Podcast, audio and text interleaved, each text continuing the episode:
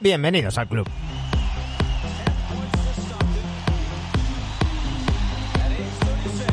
Aquí estamos una semana más, semana rara, no estamos el lunes, pero llegamos el martes y partida doble. Mañana miércoles también tenemos programa, cada vez falta menos para el NBA Adictos 500.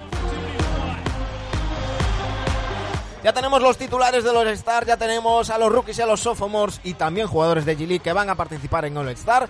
De todo eso hablaremos hoy, repasaremos muchas cosas y tendremos un invitado muy especial, un amigo de la casa, Antonio Sánchez.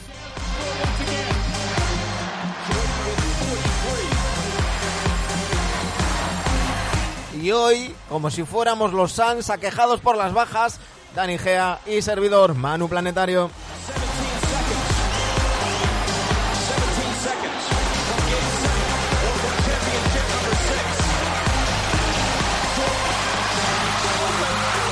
Aquí comienza el capítulo 497 de NBA Adictos.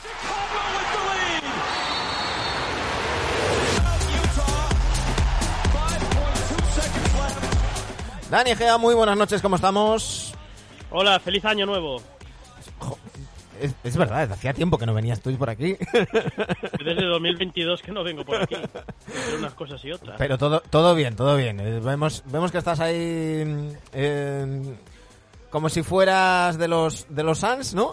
Medio lesionado. Sí, sí, sí, sí. Estoy jodidísimo de la rodilla. De... Se, co- se confirma que el deporte es malo para la salud, ¿no?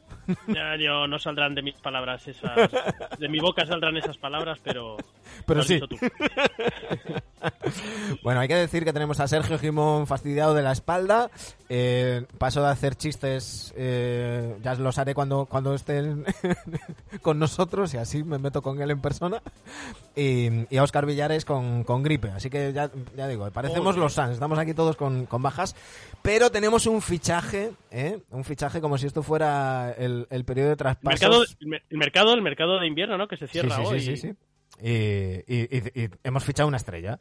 Aunque solo sea para un partido, le hemos hecho contrato temporal. Habrá que pedirle, habrá que pedirle resultados, ¿no? Sie- Siempre da números. resultados, Antonio. Antonio Sánchez, muy buenas noches, ¿cómo estamos? ¿Qué tal? Muy buenas. Gracias por lo de Estrella, pero bueno, aquí venimos a, aportar nuestro granito de arena y, bueno, para echar un cable en un día en el que, que sí es cierto que está la plantilla, ya, vamos, eh, hecho unos zorros, ¿eh? Está- hay más, más, más, más lesionados que, que gente disponible para, para hoy. Sí, ahí, ahí estamos, pero bueno, aquí estamos con, con Antonio. Todos, todos conocéis a Antonio, ya no sé cuántas veces has pasado por aquí. Te- te- te- tenemos que dar la taza. De, no había una taza platino de no sé qué programa, pues te tenemos que dar la taza En del el, hor- en programa. el hormiguero. Yo tengo una camiseta vuestra y yo creo que una taza, no sé si eh, también, pero camiseta seguro que además la tengo por ahí. Sí, sí, pero yo creo que lo que ponéis en Twitter de ponerme en nómina, una pequeña, no sé.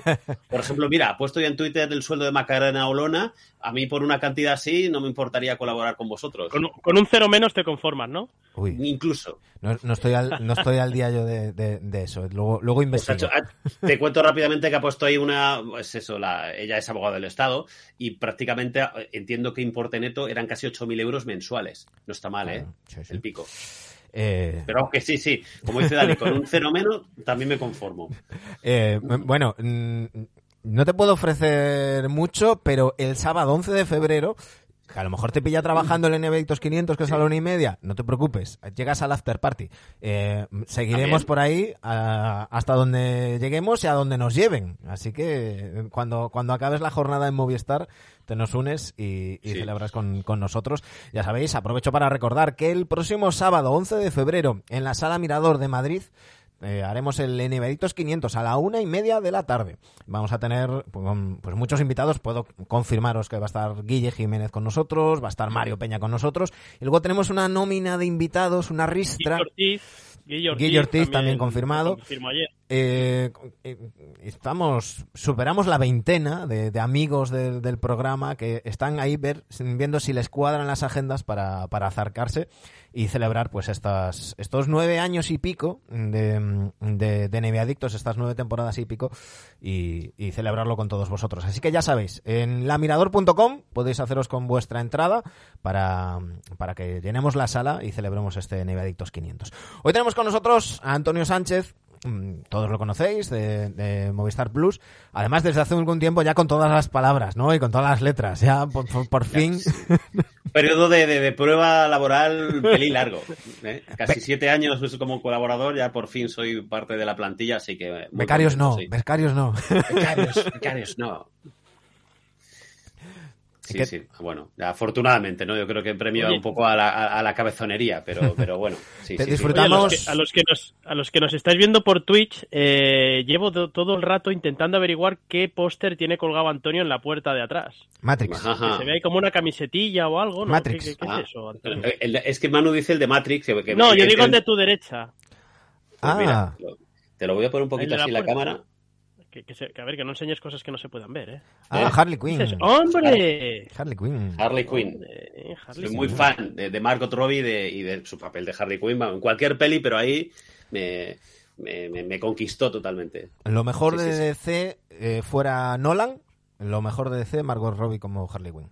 De- con diferencia. Seguramente, sí, sí. Con diferencia. Así que nada, cogí, ahora que he cumplido los 25 años hace poquito, pues para celebrar mi juventud y la pubertad y tal, para, demo- en fin, yo creo que está a la altura de, de- de- de mis inquietudes No es, no es vitales. por nada, no es por nada, Antonio, pero es una habitación con lo de Matrix, la muchacha esa un poco de quinceañero, ¿eh? De- Totalmente, totalmente, que demuestra, total, ¿eh? que, que- que demuestra mi, mi- mi- mi- mi coeficiente intelectual y, y todas mis, mis inquietudes.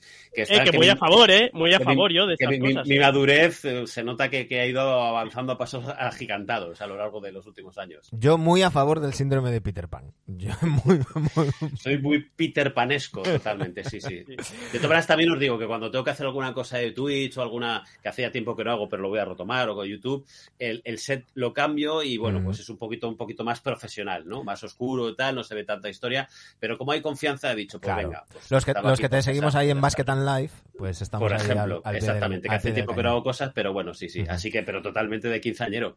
Sí, sí. Eh, hay que decir Bueno, quinceañero, vuelta. Quinceañero de los de hace 20 años, claro, Claro. cualquiera que vea ahora, a ver, Harley Quinn sí, pero los de Matrix dirán, pues, ¿cuál, qué, qué es eso? ¿Qué- bueno, ha habido, ha habido ahora una, una cuarta Sí, parte, ¿no? En Matrix sí, sí. eh, Resurrection o no sé qué, pero la buena o la buena era la primera, luego para mí las restos son una, una chusta. Sí, Así sí. que, Eh, sí, sí. eh, os iba a decir que, que hace tiempo que no mm, tenemos más contenido en Basket and Life, por ejemplo, de, de Antonio, entre otras cosas, porque Sí. ahora le tenemos currando ahí a pico y pala en, en Movistar Plus. Eh, dos noches a la semana te tenemos los martes y los y los sábados Y los, y los viernes, los viernes, Y los el viernes seguro y voy un poco cambiando. El martes suele ser también otra de las noches. La semana pasada que estuvo Guille en, en París fue la pasada o la Sí. Eh, hace dos, Mm, creo que fue, dos. ¿no? Eh, Pues también el, el miércoles, pero normalmente suele ser una seguro y, y suele ir variando, pero suele ser el, el martes también. Y luego Ujú. ACB sábado y domingo a tope, tío. Sí, sí. Ahí. Entonces, por eso tengo, la verdad, que bastante poco tiempo y con horarios un poco mm, complicados para, para, eh, poder hacer contenidos. Pero vamos, eso es uno de los propósitos, ¿no? Como lo de ir al gimnasio. Yo no dejar de fumar, no, porque como no he fumado nunca, pero lo de ir al gimnasio, ponerte a dieta, ese tipo de cosas, o todos los propósitos, seguramente el principal sea ese, volver otra vez a hacer contenido para, eh, para Basket and Life, ya sea vía. Twitch, vía YouTube, y hacerlo de forma regular y, y- eh, y, bueno, y comprometerme para, para, pero por, qué- por mí porque me apetece un montón. Luego, si además la gente le gusta, pues fenomenal. Eh, aprovecho para saludar a Diego Torrelavega y Oscarius86 que están por ahí. Eh, Diego, Diego Torrelavega nos pregunta si fue falta a Lebrón. O alguien que empieza a tirarla ya con bala, ¿eh? Sí, no, eh, sí, a ver. eh, pues mira, si queréis abrimos el melón y hablamos de Bueno. este tema. Evidentemente, evidentemente fue falta. O sea, na- Buenas na- noches, ¿eh? Hasta nadie- luego. Dice, es bromi. No, no, no, pero, pero yo- yo quiero, quiero que me deis vuestra opinión, porque a lo mejor habrá gente que mm, diga que yo tengo, eh, no soy objetivo en este, en este tema. El no comunicado, por qué, si tú eres un súper fan de LeBron. el comunicado que saca eh, la asociación de, de, entrena- de árbitros, perdón, pidiendo perdón, como decía Saclow en, en su podcast de hoy, poco menos que arrodillándose eh, y mandándole una caja de bombones y flores a, LeBron James, cuando tenemos durante toda la temporada el Last Two Minute Report, donde han fallado mucho porque los árbitros están muy mal esta temporada y en ningún momento ha habido algo co- como esto. Eh, ¿a, a vosotros qué os parece? Porque si, a lo- si- si yo opino, la gente va a decir, no, es que tú no, eh, no eres objetivo. ¿A vosotros qué os parece que, el- que la asociación de árbitros saque ese comunicado? Dale, Dani, tú primero. Bueno, a mí lo que me parece es que esto sale porque ser quien es, porque son Lakers y porque es LeBron. Eh, yo estoy. Eh, si esto pasa en Minnesota, un Minnesota-Charlotte, ni nos enteramos, porque probablemente no salga ni en highlights, porque ya ese partido ya ni lo ves, eso para empezar. Pero bueno, eh, pero es, todo por, por, ser quien son, porque estamos hablando de, de, una magnificación cuando está Lakers, cuando está LeBron, cuando está Celtics, cuando está Durán, todo se magnifica lo que pasa en sus partidos y los errores se ven más. Pero lo comentaba Manu, a mí me parece que a nivel de árbitros está siendo una temporada muy mala, muy mala. Se lo escuchaba el otro día a, Tony de Planeta NBA y, estoy muy de acuerdo con él. Pones a pensar un poco y es que están siendo unos arbitrajes bastante chungos este año, lo que estamos viendo. ¿Qué pasa? Que te pasa esto, es una falta como un piano, no hay nada más que decir. Y sale, sale la asociación a hablar, pues, pues porque son Lakers, porque es un partido ante Celtics en Boston y porque es LeBron, y no hay más. La exageración que hace LeBron, bueno, pues me parece una exageración total y me imagino que también me intento poner en su situación. Yo muchas veces intento ponerme en la situación de, de los jugadores y de la gente rica. No, nunca consigo ponerme en su, en su piel. Lo intento, pero no puedo. Pero sí que entiendo que el partido estaba ajustado. Lo normal es que es básquet ficción, pero todo hacía indicar que con esa falta pitada, pues probablemente los Lakers hubiesen ganado el partido esto es básquet ficción, entiendo que te puedas sentir pues muy mal en ese momento, una cosa tan clara. Ahora, luego, luego, la exageración que hace a nivel de Oscar de la academia, pues bueno, a mí hay muchas cosas que me sobran de ahí, pero entiendo la frustración y, en, y, y, no hay que desviarse del tema de que es una falta como un piano, que ese árbitro que no la haya visto debajo de canasta, ese hombre uh -huh. eh, tendría que estar en la nevera. Sí, sí. Eh, Antonio, un dato. Eh, es el partido más visto en sí. cuatro años, eh, desde el 2 de febrero de 2019, de, de, la, de la NBA. Eh, Fuera de los, de los partidos de, de Navidad. De, de playoff, sí, sí, sí, sí, sí, Quitando playoff. Playoff, y, claro, claro, y claro, claro, Navidad es el partido más visto que es. Que, que, a bueno. ver, que había mucho morbo porque estos Lakers están empezando a resurgir, entre comillas, porque hace un, un, tres semanas estaban fuerísimos Ahora con la vuelta de Anthony Davis, creo que yo creo que se van a meter, por lo menos en, en el, en el play-in. Yo creo incluso en el playoff, ¿no? Porque la, el regreso de, Anthony Davis es absolutamente clave, no estoy descubriendo nada nuevo, pero y el nivel de LeBron es, es enorme y ese partido está marcado en rojo por, por, razones que todos conocéis, porque son los Celtics, porque es un punto de inflexión. Para mí ahora mismo los Celtics es el, el gran favorito para ellos el anillo. Estamos en, en fines de enero. O sea, uh -huh. queda mucho tiempo para que equipos como Warriors, como Denver, vete a saber, en fin, como, como vayan poniéndose al día, pero creo que el momento más, más fino de toda la temporada, y eso que Marcos Smart es un hombre fundamental que no está, o por lo menos no va a estar unas semanas. Y entonces era un partido que tenía muchas ganas, un Lebron que, que es súper competitivo, como bien sabéis, y le dio mucha rabia, como le podía haber ocurrido. Seguramente exagerada la, la, la, la forma de, de, protestar, bueno, pues era un escenario también, seguramente como decía Dani, ¿no? Ya no, ya no que el, el rival fuera Boston, si resulta que el, el, rival es un equipo más pequeño, una cancha tal, no sé qué, pues seguramente no hubiera racionado de esa manera. Pero el escaparate que supone un Boston Lakers y la última jugada del partido, pero saber, al margen de la de la saber que es un partido televisado a nivel nacional y sí, sí, es, claro, claro. esa mirada al videomarcador antes de seguir con la actuación, de arrodillarse y demás, esa mirada le delata. O sea, es, es, es, pero, pero bueno, que, que, que también es parte de, de la liga. De, de, del, eh, sí, del espectáculo y del juego, sí, sí, sí. Claro. Pero a lo que voy, lo, lo, más importante son los errores groseros y no es la primera vez, ¿eh? ya sea mm. LeBron, ya sea Kevin Durant, Curry, ya sea los Lakers o Minnesota Timberwolves, ¿no? Eh, que, es, que, están habiendo. Es que son tres árbitros lo que hay y, y, volvemos a lo mismo. Las revisiones, creo que tendría que haber un cambio en el reglamento para que ese tipo de jugadas, si un árbitro no lo ve, pues si no lo ve nadie, llega un, no sé, que, que hubiera un, un bar. O sea, claro, pero Antonio, eh, pero, pero eso, eso, lo, eso lo teníamos, eso lo teníamos hasta hace, no sé si una temporada o hace dos. Eh, los dos últimos minutos se revisaban obligatoriamente. Y todos nos quejábamos porque se alargaban los partidos y nos encontrábamos que para jugar dos minutos de partido estábamos 40 minutos o 45 minutos se, llega, se llegaba a estar en. en Dime, dímelo a mí a las 4 y cuarto de la mañana pues de un a, martes. A eso, a eso voy. Eh, eso está muy bien, como, como decía Pepe, Pepe Brasín, eso está muy bien, Pepe Rodríguez, cuando mm, te diriges a la gente que mm, sigue la liga por Twitter, ¿no? Y ve los highlights y tal. Entonces le da igual si se han tirado media hora o, o, o 45 minutos revisando, revisando una jugada. Para eso están los challenges. Yo, que sí, yo lo que sí que haría es que si aciertas el challenge, que te lo quedes. O sea, no, no, no que no pierdas el tiempo muerto, sino que puedas pedir otro, porque lo has acertado. Creo que eso tiene que tener un... el, el, ACB, que hay dos challenges, si, si aciertas continúas, si no lo pierdes, pero tienes esas dos oportunidades y hacer algo así. Decir la última jugada, tener la oportunidad de pedir un challenge en la claro. en este caso de Lakers, quiero esta revisión y que los árbitros con la pantalla lo vean tra tranquilamente y que me diga no, es falta y bueno, con reloj a cero son tiros libres para Lakers. Claro, y, y, algo que dice que dice Oscarius por aquí, por cierto, saludos a Martínez VR que está en el Palau viendo Euroliga, eh, eh, ha bajado mucho el nivel, en parte porque tenemos a jugadores intentando engañar, flopeando mm, los 48 minutos del partido. Y, y, y, los, y los árbitros cada vez pintan menos. Y los jugadores están protestando todo el partido. Y las mejores estrellas protestan todo el partido. Uno ve un partido de LeBron James, de, de Doncic, de Trey Young, de Embiid. Están continuamente quejándose. Pero es que ya no solamente estos. Te pones un partido de los Rockets, que, que son una, una panda que, no le ganan ni a, ni a su madre, y están todo el partido comiéndole la oreja a los árbitros.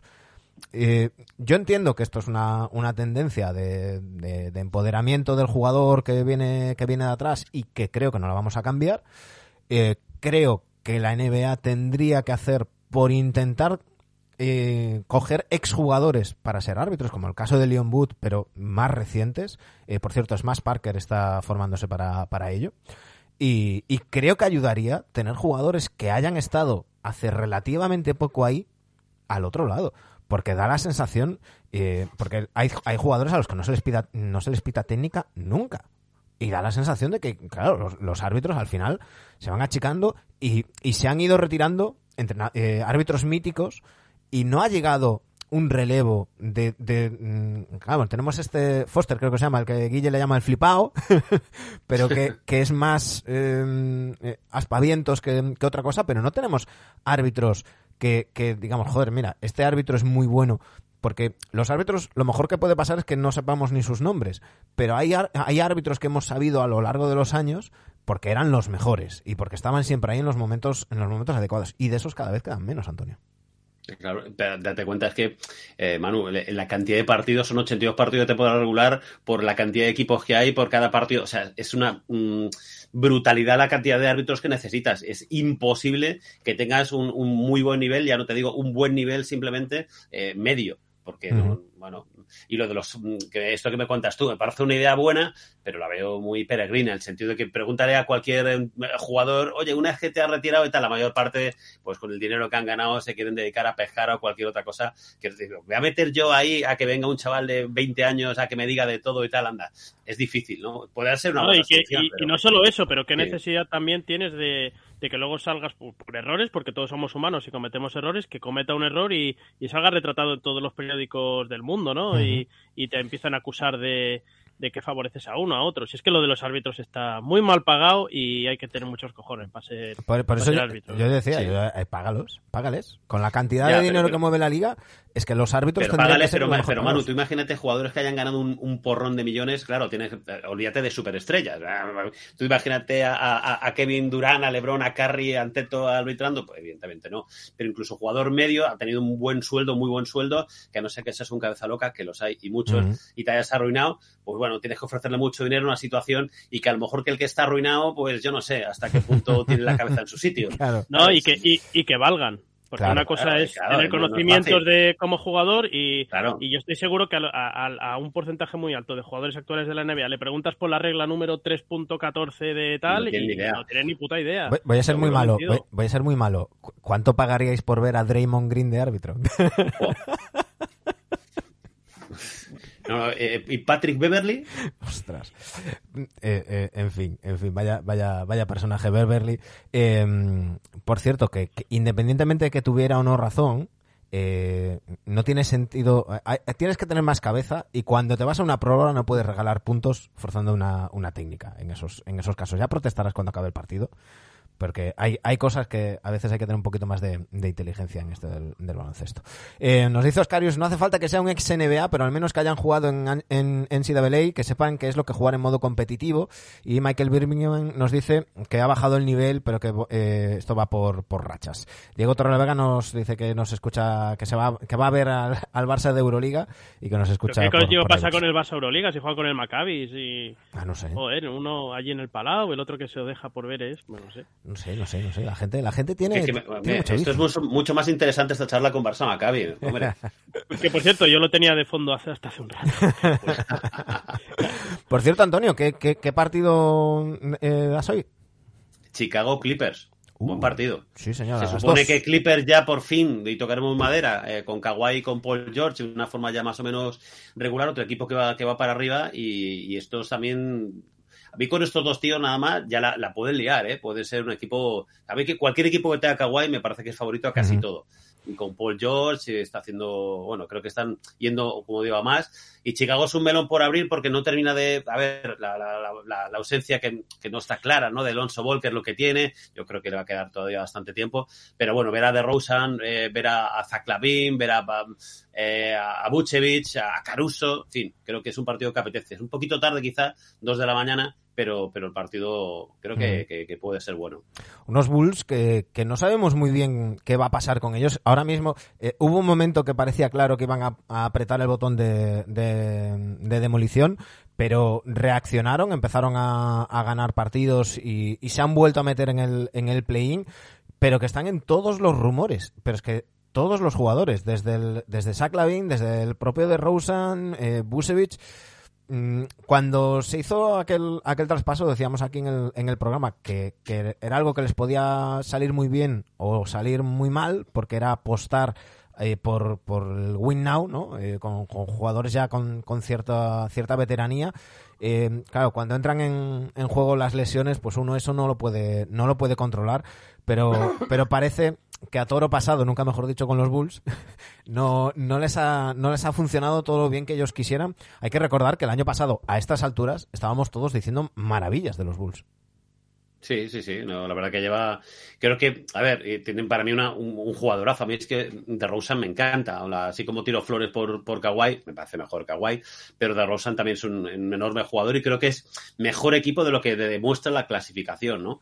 Eh, quizá a lo mejor esa, esa ausencia en el, puesto de base de, de Alonso Ball está haciendo oh, bastante daño pero sí que es un equipo que creo que quizá a lo mejor con algún... Es que no sé cuál es exactamente, tampoco estoy contigo, ¿no? Exactamente cuáles son los movimientos que hacia dónde van, ¿no? Porque está a mitad de camino, ¿no? No es un equipo en, reconstrucción plena, ni es un equipo que diga, bueno, tiene una base muy grande y con esto pues tenemos tres, cuatro años, no sé exactamente eh, hacia dónde hacia dónde van a ir, pero sí que creo que es con lo que tiene ahora mismo, con algún pequeño retoque, eh, podría ser un equipo bastante competitivo. No tengo aspirante al anillo, pero sí por lo menos competitivo que se podría meter fácilmente en, playoffs.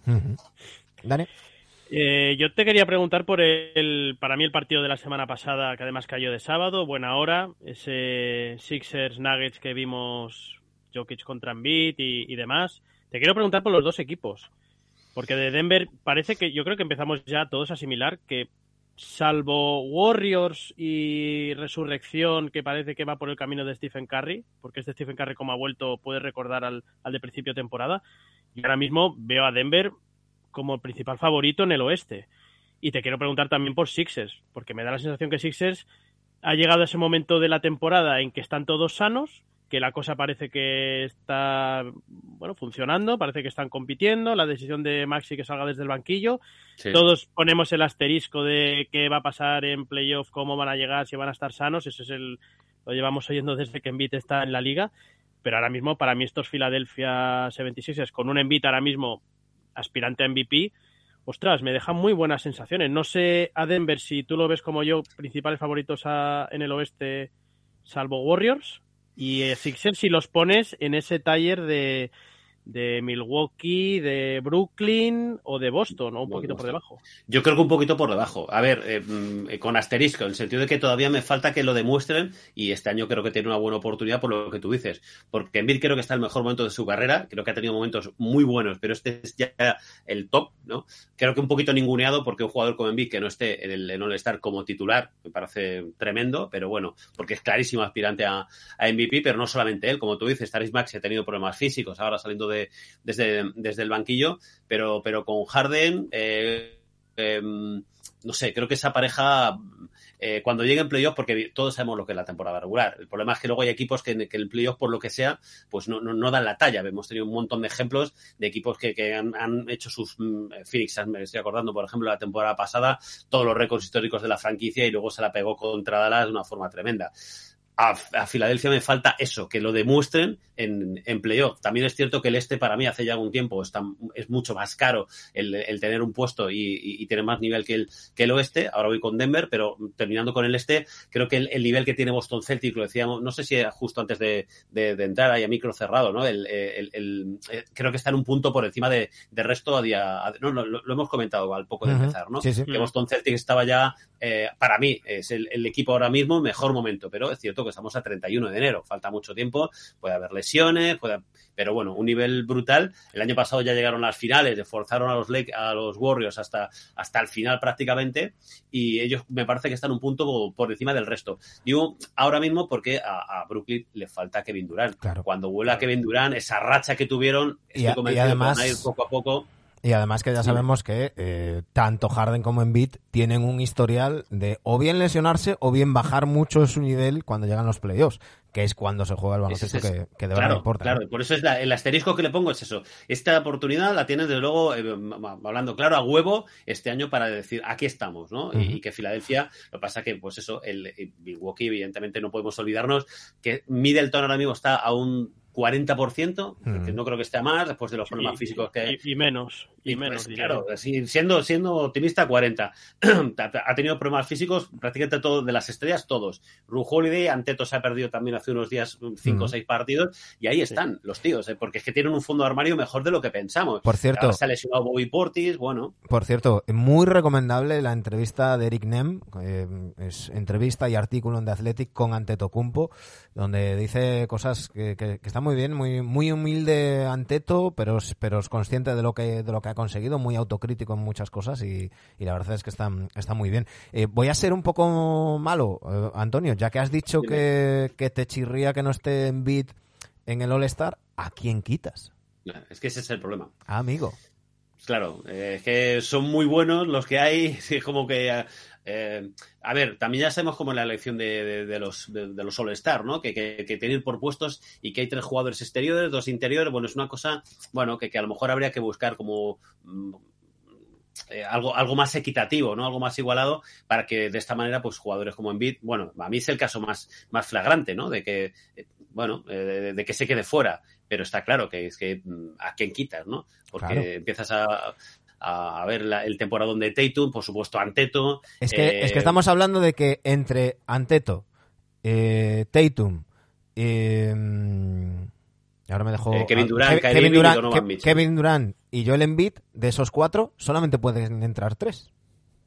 Claro, eh, por eso te digo que está descompensado porque hay jugadores más exteriores que interiores, ¿no? A lo mejor, pues tendrías que jugar a que decir, bueno, pues si hay tres jugadores interiores que están mejor que, pues hagamos en vez de 2-3, un 3-2, eh, o en este caso 2-3, pues ponemos, no sé, Caribin y Tatum, por decirlo de alguna forma, exteriores, y, y bueno, pues a lo mejor Donovan Mitchell eh, se queda fuera y entra Joel Embiid. No lo sé. Yo, ¿eh? yo es que para esto, de, yo para esto del All-Star, eh, y ahora si queréis saltamos a Denver o al oeste, eh, a mí hay una cosa que no me gusta nada desde hace años, esto de tener que elegir a dos del backcourt y tres del frontcourt. Yo haría eso, eso elección tantos para el uno, tantos para el puesto de dos, tres, cuatro, cinco y así te dejas de historia. Yo me acuerdo un, un All-Star, ya no sé ya de qué año, que Kobe Bryant al igual era el tío más alto de aquella plantilla, porque Sí. habían elegido a Steve Nash, a Chris Paul, a no sé quién, a no sé cuántos, y prácticamente que Kobe salió de titular en el... de- Yo, yo es que yo, en- yo en ese sentido es al revés, yo soy muy old school. A mí me gustaba más cuando tenías que elegir un base, un escolta, un, un alero, un Esto- ala esto es lo que un- digo, un- sí, sí. Yo, no, yo, estamos, yo creo que todos los tres de acuerdo. Pero esta forma que tienes que obligar a tres jugadores exteriores y dos interiores, Ya. claro, es que te dejas, mm, evidentemente, claro, de, de- de- del- te dejas a alguien fuera y a lo mejor dices, pues mira, pues sí, sea- yo creo que Embiid está haciendo mejor temporada que Donovan Mitchell, que metió 71 puntos en un partido que Cleveland está jugando bien, lo que tú quieras, pero es mucho más importante el tirón, o sea, eh, el- lo que lo que lo que hace Embiid para, para los Sixers que, que. Donovan Mitchell para, ah, para Cleveland Cavaliers. Os, Entonces, De todas os- maneras, os que la dejo, gente- os dejo que un dato. no se- Os dejo un dato, Sí. chicos. Eh, de estos cuatro jugadores que hablamos, el que menos partidos había jugado cuando se cerraron las votaciones, y con cuatro partidos de diferencia con el siguiente, que es Kevin Durant, es eh, Joel Embiid. No sé si eso lo ha tenido la- en cuenta la gente a la hora de, de ¿Qué votar. coño va a tener? La gente no tiene en cuenta nada de eso, hombre. si tiene juegan cuatro más Hombre, cuatro pero digo yo que los, los jugadores y la prensa sí que lo harán, ¿no? Eh, recordad que... Tampoco, tampoco. Te digo yo que tampoco. De todas maneras, que tampoco la gente se ponga nerviosa. O sea, Embiid va a ser All-Star. Y en la claro. Wikipedia, en la Wikipedia no te sale las veces que has sido titular, te salen las participaciones en All-Star. O sea, que, que no nos pongamos nerviosos tampoco con Hombre, eso. a- aparte que no deja de ser un Ah. star. A ver, sabemos lo que es, que son un partido. Que a lo mejor, seguramente Antonio va a acabar jugando más minutos. Claro, porque que nos, nos decía, nos Bueno, decía aquí Michael más minutos Birmingham... no, pero yo tengo tantos, tantos All-Star como Vargasol, por ejemplo, porque yo he tenido la suerte de narrar cuatro. Pues mira, uno en, Orla- en, en- en Dallas, en, ahí en, en- en el campo, y otros tres en Plato en Madrid. Así que, pues mira, no todo el mundo puede decir que tiene cuatro All-Star, Exacto. aunque sea como locutor. Pero bueno, oye, Casi, no. casi nada, casi mal. nada. Que por Vale. cierto, que nos dice por aquí Michael Birmingham que es un what the fuck que no esté en Beat en All-Star. Va a estar, va a estar. Lo que no es es titular. Sí. Eh, ahora, eh, creo que esta semana se cerraban las votaciones que los entrenadores de cada conferencia eligen a los suplentes. Entonces, eh, sabremos esta semana quiénes son esos siete jugadores suplentes por conferencia para completar los 12 eh, para, para, para la convocatoria de este, de este All-Star. Por cierto, perdona, Manu, una cosa que dice aquí, creo que es Corrado Doncic, ¿vale? Dice que más que Durán va a llegar con el alta reciente. Yo tengo serias dudas de que Kevin Durán vaya a estar. No, no, porque vuelve después, va- seguro. Dime. Que, que vuelve después, Claro. seguro. Claro, entonces puede que entre eh, en vida ahí, ¿sabes? Claro. Eh, mm, porque no va a haber más narices. Porque Mm. tengo la- las serias dudas, es eso, que, que Kevin Durant está para... Si las finales comenzaran mañana, estoy convencido que Durant jugaría. O sea, o si no, forzaría y tal. Pero es una pieza demasiado valiosa, de valio- demasiado valiosa y, y los Nets ahora mismo están otra vez bien como para, para arriesgar. Entonces ahora dices, bueno, me quedan 10 días para el All-Star, más la semanita entera del All-Star, tengo dos semanas y media en el que Kevin Durant descansa y vuelve al 100%. O sea, por eso tengo Hay que decir que de- el otro día Kevin Durant Williamson pasa tres cuartos de lo mismo, ¿eh? A- El otro día eh, Kevin Durant hizo unas declaraciones pues diciendo que las ganas que tenía de jugar al All-Star, que ya son varios que se ha perdido, que- y, y bueno, eh, leyendo entre líneas quedaba claro que a los Nets no le hacía gracia y, y- y Jackie Baum también hizo unas declaraciones en esa línea que no le hacía gracia ni siquiera la posibilidad y, parece claro que, que al menos la intención de los Nets es que vuelva después del, del All-Star. Y con Zion Williamson tres cuartos de lo mismo, que para un año que por fin parece que le respeta las lesiones, después de haberse pasado el año pasado en blanco, pues yo creo que... Y Pelicans también, igual que Brooklyn, ojo, la temporada de Pelicans, aunque ahora está en una racha muy negativa, pero Mm. sin Brandon Ingram muchos partidos y llevan dos o tres semanas también sin Zion Williamson, a buen nivel. Cuando estos dos bichos estén otra vez en forma, eh, no es, siempre digo lo mismo, no es un favorito al, al anillo, pero estoy convencido Bueno. que- que- yo creo que no. Que No, no, no, da. no, no, no, si lo digo en el otro sentido, digo, bueno, cuando estén los dos bichos. Yo quiero volver a ver a Ingram y a Es que no hemos visto a los dos Bueno, jugando bien no lo, tengo juntos. tan, no lo tengo tan claro que la cosa vaya a funcionar. Es que han, han estado, cuando han estado bueno, juntos... Hemos visto a los Pelicans. Sí, perdón. No, no, no, te, te estaba No, no, dando- no. estábamos diciendo lo mismo, te estaba dando la razón. Dani. Esto ha quedado muy, muy de que nos saquen en algún programa de estos de vídeos de primera y tal. Sí, sí, Eh, no, iba- exacto. No iba a decir que cuando hemos visto a los Pelicans que se llegaron a poner líderes, yo creo que para mediados de noviembre, finales de noviembre, sí. una cosa así, Ingram no estaba. Y vimos a un que Ingram no ha jugado prácticamente en toda la Claro, vimos a un Sion muy bien. Sí que es cierto que con algunas lagunas, haciendo lo que sabía hacer, explotando al 100% lo que sabía hacer, con sus 3-4 recursos y demás en ataque, que tal, y los llegamos a ver líderes con un buen McCollum, con Alvarado, con no sé qué, no sé cuántos.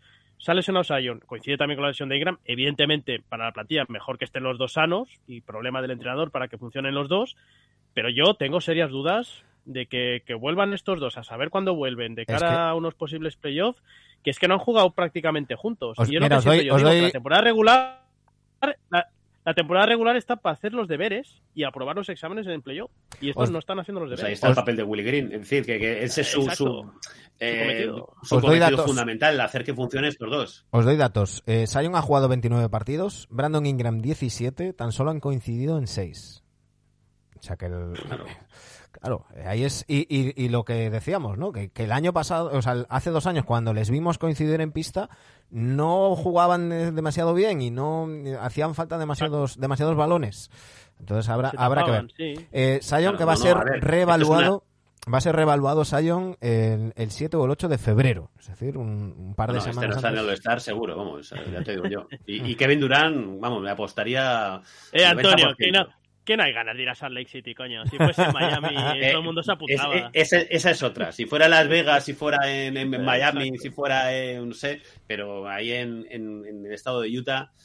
Habéis dicho una cosa que me ha hecho, me ha hecho pensar, eh, a estas horas de la noche es complicado para mí, eh, lo de Ingram y, y Sion, que bueno, no prácticamente no han jugado juntos este año. A mí en cierta manera me pasa lo mismo y has comentado antes con el tema de Clippers. Y aprovecho para sacarlo también a la palestra, ¿no? Que no sabemos. A mí, yo, los Clippers no me engañan más. Ya me engañaron los últimos dos años y este año no me engaña más. Yo no me los creo. a la afición de los Clippers con los años que llevan sin pisar una final. Vamos, que no han estado nunca. Sí, sí, no, no, desde luego. Pero es que no me los creo en el sentido de que eh, es un equipo que yo no sé un martes quién va a jugar, el miércoles quién va a estar bien, el jueves ya no juega no sé quién, el otro eh, hace unas cuantas semanas que Kawhi estaba para jugar y no jugó no sé, a mí no me engaña más esta gente, por muy buena plantilla y buenos jugadores y un entrenador que les lleva a unas finales de conferencia, no me engañan más. Entonces, cuando lo has comentado en el partido de la previa que tienes hoy, que los Clippers que te parecían que habían dos jugadorazos, estoy de acuerdo, por yo sí, Kawhi y Leonard en condiciones 100% son jugadorazos, pero yo este equipo no me los creo. Bueno, yo tengo mis dudas eh, positivamente, en el sentido de que yo creo que cuando llegue el playoff eh, estos tíos se ponen serios y son de los que antes, ese sí que es una charla que hemos tenido Manu y yo acerca de Lebron, de que si el, aspecto defensivo, estos atacan muy bien y defienden muy bien, ¿eh? También, entonces, bueno, en las dos partes del campo es un equipo Clippers que, que, que en playoff yo tampoco me gustaría encontrarlo. Y vuelvo al mismo paquete que Filadelfia o que, o que Pelican. No son favoritos al anillo para mí, pero sí que es un equipo que le puede crear problemas a, cualquiera. Y en, y en, el oeste ya cambiamos un poco, como hablamos de los Pelicans, de ver sí. que me parece este año favorito al anillo. Sí, ¿eh? Anillo, ¿eh? Al anillo, ¿eh? Sí, sí. sí, Muy bien. Eh, sí, sí, porque yo tenía muchas dudas eh, porque era una lesión muy jodida con, eh, con Jamal Murray y ha vuelto poco a poco, poco a poco, pero está volviendo a un nivel muy parecido al, mejor Jamal Murray. Y si está Jamal Murray a ese nivel, con Michael Porter y por supuesto con Jokic más todo lo que tiene, creo que es un equipo. Me la dejas, me la dejas votando, Antonio, para, para preguntaros, para preguntarte a ti también, quiero saber la opinión de, Dani. Ha salido un rumor, eh, ha dicho Bognarowski, que mm, los Nuggets están poniendo a Bones Highland en el mercado, ¿no? Que están ofreciéndolo, están viendo a ver qué podrían sacar eh, a cambio de, de Bones Highland, nuestro querido Huesitos, que, es, un jugador al que le tenemos mucho, mucho cariño, pero sí que es verdad que quizás va a un ritmo distinto, ¿no? Eh, es decir, los, los, los Nuggets están en un momento de, ventana por, el, por competir por el anillo que tienen que hacerlo ya, no pueden esperar dos o tres años a que eh, Highland termine de, madurar o de mejorar eh, sus, sus, puntos negros como puede ser la defensa y, y demás. Pero yo es que soy muy de la teoría de que no arregles lo que no está estropeado. Em, ¿qué, pensáis? ¿Creéis que, Nuggets va a intentar ese movimiento definitivo para, ir a por el anillo? Eh, ¿Pensáis que deberían de, quedarse como están? Yo creo que con lo que está les da para pelear por el anillo. Creo que la química que tiene es muy buena eh, vamos, por lo menos de, puertas afuera. No sé dentro si se eh, hacen como Draymond Green, ¿no? A, Jordan Poole y se lían a, tortas. Pero desde luego de, puertas afuera sí que tienen buena pinta y creo que con lo que tiene ahora mismo a ver, eh, si me dices, no, voy a hacer un trade, Boss Highland por no sé quién, alguien... Por Durán, igual decimos que sí, ¿no? a lo mejor decimos que sí, seguro. Pero, pero ya es meter otro gallo más en, la, en, ese corral y yo no sé cómo está el tema de los egos, sabéis, de la NBA, que no por un aglutinamiento, aglutinamiento de estrellas, y no es el primer caso, de hecho em, suele ser al revés, y, hay un montón de casos en la historia de la NBA de que ese aglutinamiento de estrellas no, no, no suele ser el, el, el, el elixir que, ¿no? que, que nos dé el, resultado que todos queremos y, que, bueno, con esto seguro que conseguimos el anillo. Pues no, no es así. Entonces, yo creo que ahora mismo Denver, con, con, lo que tiene, eh, creo que tiene para pelear de sobra por, por el anillo. Eh, meter otra pieza más que pueda ayudar, ya presúmelo por abrir y teniendo en cuenta que, a ver quién traes, ¿no? Por, por, por, Highland o por quien sea, porque evidentemente las grandes estrellas no se van a mover. Nos plantea aquí Corrado Doncic, Highland, Porter Jr. y Rondas a cambio de Anunobi y Gary Trent Jr. ¿Vosotros lo haríais?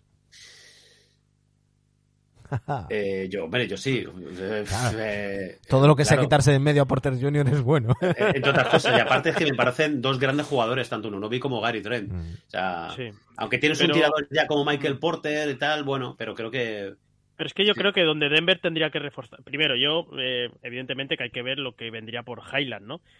Pero claro, si vas a cambiar una pieza por otra, yo es que creo donde puede tener problemas de cara a playoff este equipo es en las rotaciones defensivas por dentro. Claro. Que les veo un poco blanditos de, de Andre Jordan. Vamos, esto es una broma que este señor pueda tal, ¿no? Entonces por ahí, claro, me cambias a Von Highland por un interior que sea más defensivo que ofensivo, pues bueno, lo puedo comprar, lo puedo comprar. De todas maneras, cuando dice Manu, lo ha dicho bastante bien, ¿no? Que una cosa que funciona no, que no está estropeada, ¿no? Como lo has dicho, que funciona, no, no, arregles lo que no está estropeado. Es, exacto. el, mantra de la televisión, no toques lo que funciona. Yo es que para los refranes soy muy, muy malo. Eh, si has de traer a algo, has de traer algo, tiene que ser algo que funcione ya. O sea, tú no puedes traerte un jugador joven que sea una proyección para aquí dos años en un equipo que, que está mirando y yo creo que tiene que mirar de cara a cara a llegar a finales de conferencia. Llegar a finales de conferencia de Denver ya es un éxito, joder, que es un equipo que no está, un equipo, una franquicia que no está acostumbrada a llegar a, finales de conferencia con serias opciones de, de jugar finales NBA. Entonces lo que tengas que traer es una cosa que no le tienes que dar dos o tres semanas de tiempo para aprenderse los sistemas, que tiene que eh, juntarse con los compañeros, etcétera. Tienes una cosa que funcione y esas cosas son complicadas de traer en equipos que ya están pensando en cotas muy altas, ¿no? No, y, que luego está lo, no baloncestístico. Es decir, nosotros eh, a veces analizamos los traspasos eh, casi casi en clave 2K, ¿no? vale, pues traes a este que te trae, tiene esto bueno, bueno y esto malo, este que tenía esto y esto otro malo y malo, pues y, cambio esta ficha por esta pero luego está un vestuario y, cuando un vestuario funciona en la es un problema muy grande claro seguro, ¿eh? Eh, eh, todas las informaciones que llegan de, de Denver dicen que ese vestuario ahora mismo es una balsa de aceite y que incluso alguien tan disco como Michael Porter Jr., recordemos, está su hermano detenido por un accidente de tráfico en el que ha fallecido una persona, al parecer iba bebido y, a, ciento y pico por una zona de, de 50. Eh, se llegó a dudar de si Michael Porter Jr. iba en el coche o no porque justo al día siguiente mm, fue, fue ausencia por motivos personales. Eh, bueno, finalmente lo que se ha dicho es que, no, que fue, baja porque se enteró del, del accidente y, estuvo pues al lado de su hermano. Pero, pero que es un tipo que ya sabemos que ha tenido ciertas salidas de pata de banco, por decirlo de alguna manera. Y, los problemas físicos, porque esa espalda. Claro. Pero, pero quiero decir que incluso es, ese, ese elemento que podía ser un poco más discordante en ese vestuario está muy bien encajado, eh, es un vestuario que está muy, que está muy unido, que están muy enchufados. Eh, ahora estaban a todos haciendo campaña porque Aaron Gordon vaya, vaya al All-Star eh, después de que él haya dicho que solo va al concurso de mates si le, si le llevan al All-Star y que si le llevan al All-Star va al concurso de mates. ¿no? Una, una, buena campaña, pero yo creo que muchos le, le llevaríamos aunque solo fuera por, por eso. no sé, yo sería muy reticente a la hora de, tocar algo en ese vestuario. Mm, oye, me está funcionando sobre la cancha, me está funcionando en el vestuario, ¿para qué voy a tocar nada? Mm, ya, ya tendré tiempo de hacer ajustes en verano si, si me pego la hostia en playoffs. Estoy de acuerdo. Es que estaba, según estabas hablando, estaba pensando en los Nets con eh, hace nada. Hay muchos ejemplos en los últimos tiempos, pero con, con, Harden, ¿no? Dices, bueno, un equipo que tiene a Harden, a Kyrie y Kevin Durant. O sea, eh, va a ganar cinco anillos pero no, es que mm, al final esa química, bueno, por H por B, por más que por, por, lesiones, más que H y B por lesiones y por distintos motivos, al final acabaron jugando juntos muy pocos partidos, pero es que acabó como un polvorín eh, aquello. Entonces, 16.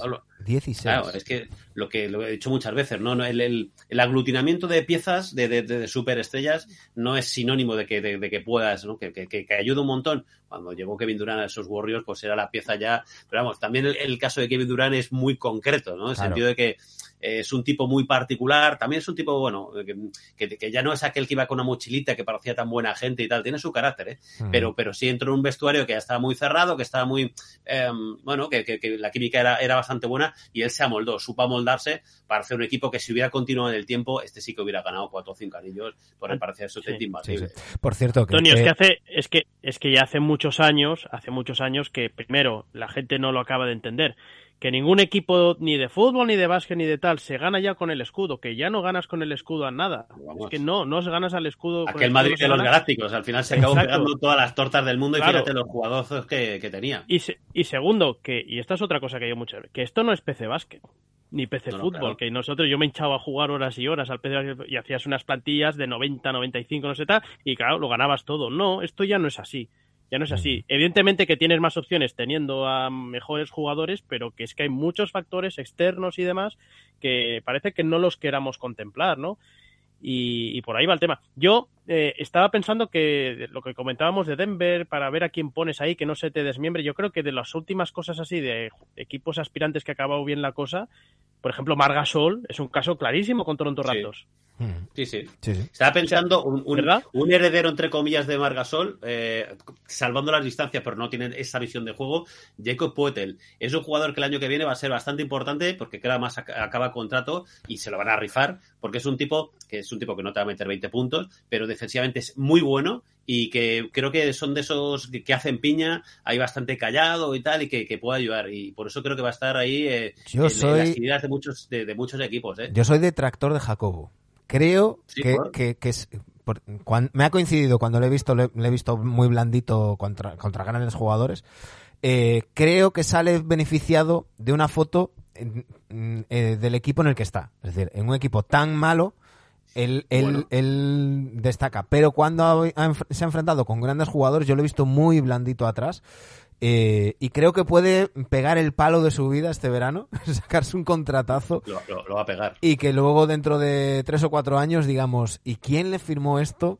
A, a, a Puetel, porque como dices, tiene muchísimas novias y ya no solo para este verano, hay muchos equipos, entre ellos los Raptors, que al parecer estarían preguntando por, mm, por él para fichar, eh, conseguirlo vía traspaso y luego renovarlo en, en, verano, dice, dice el guaje, pobre Jacobo.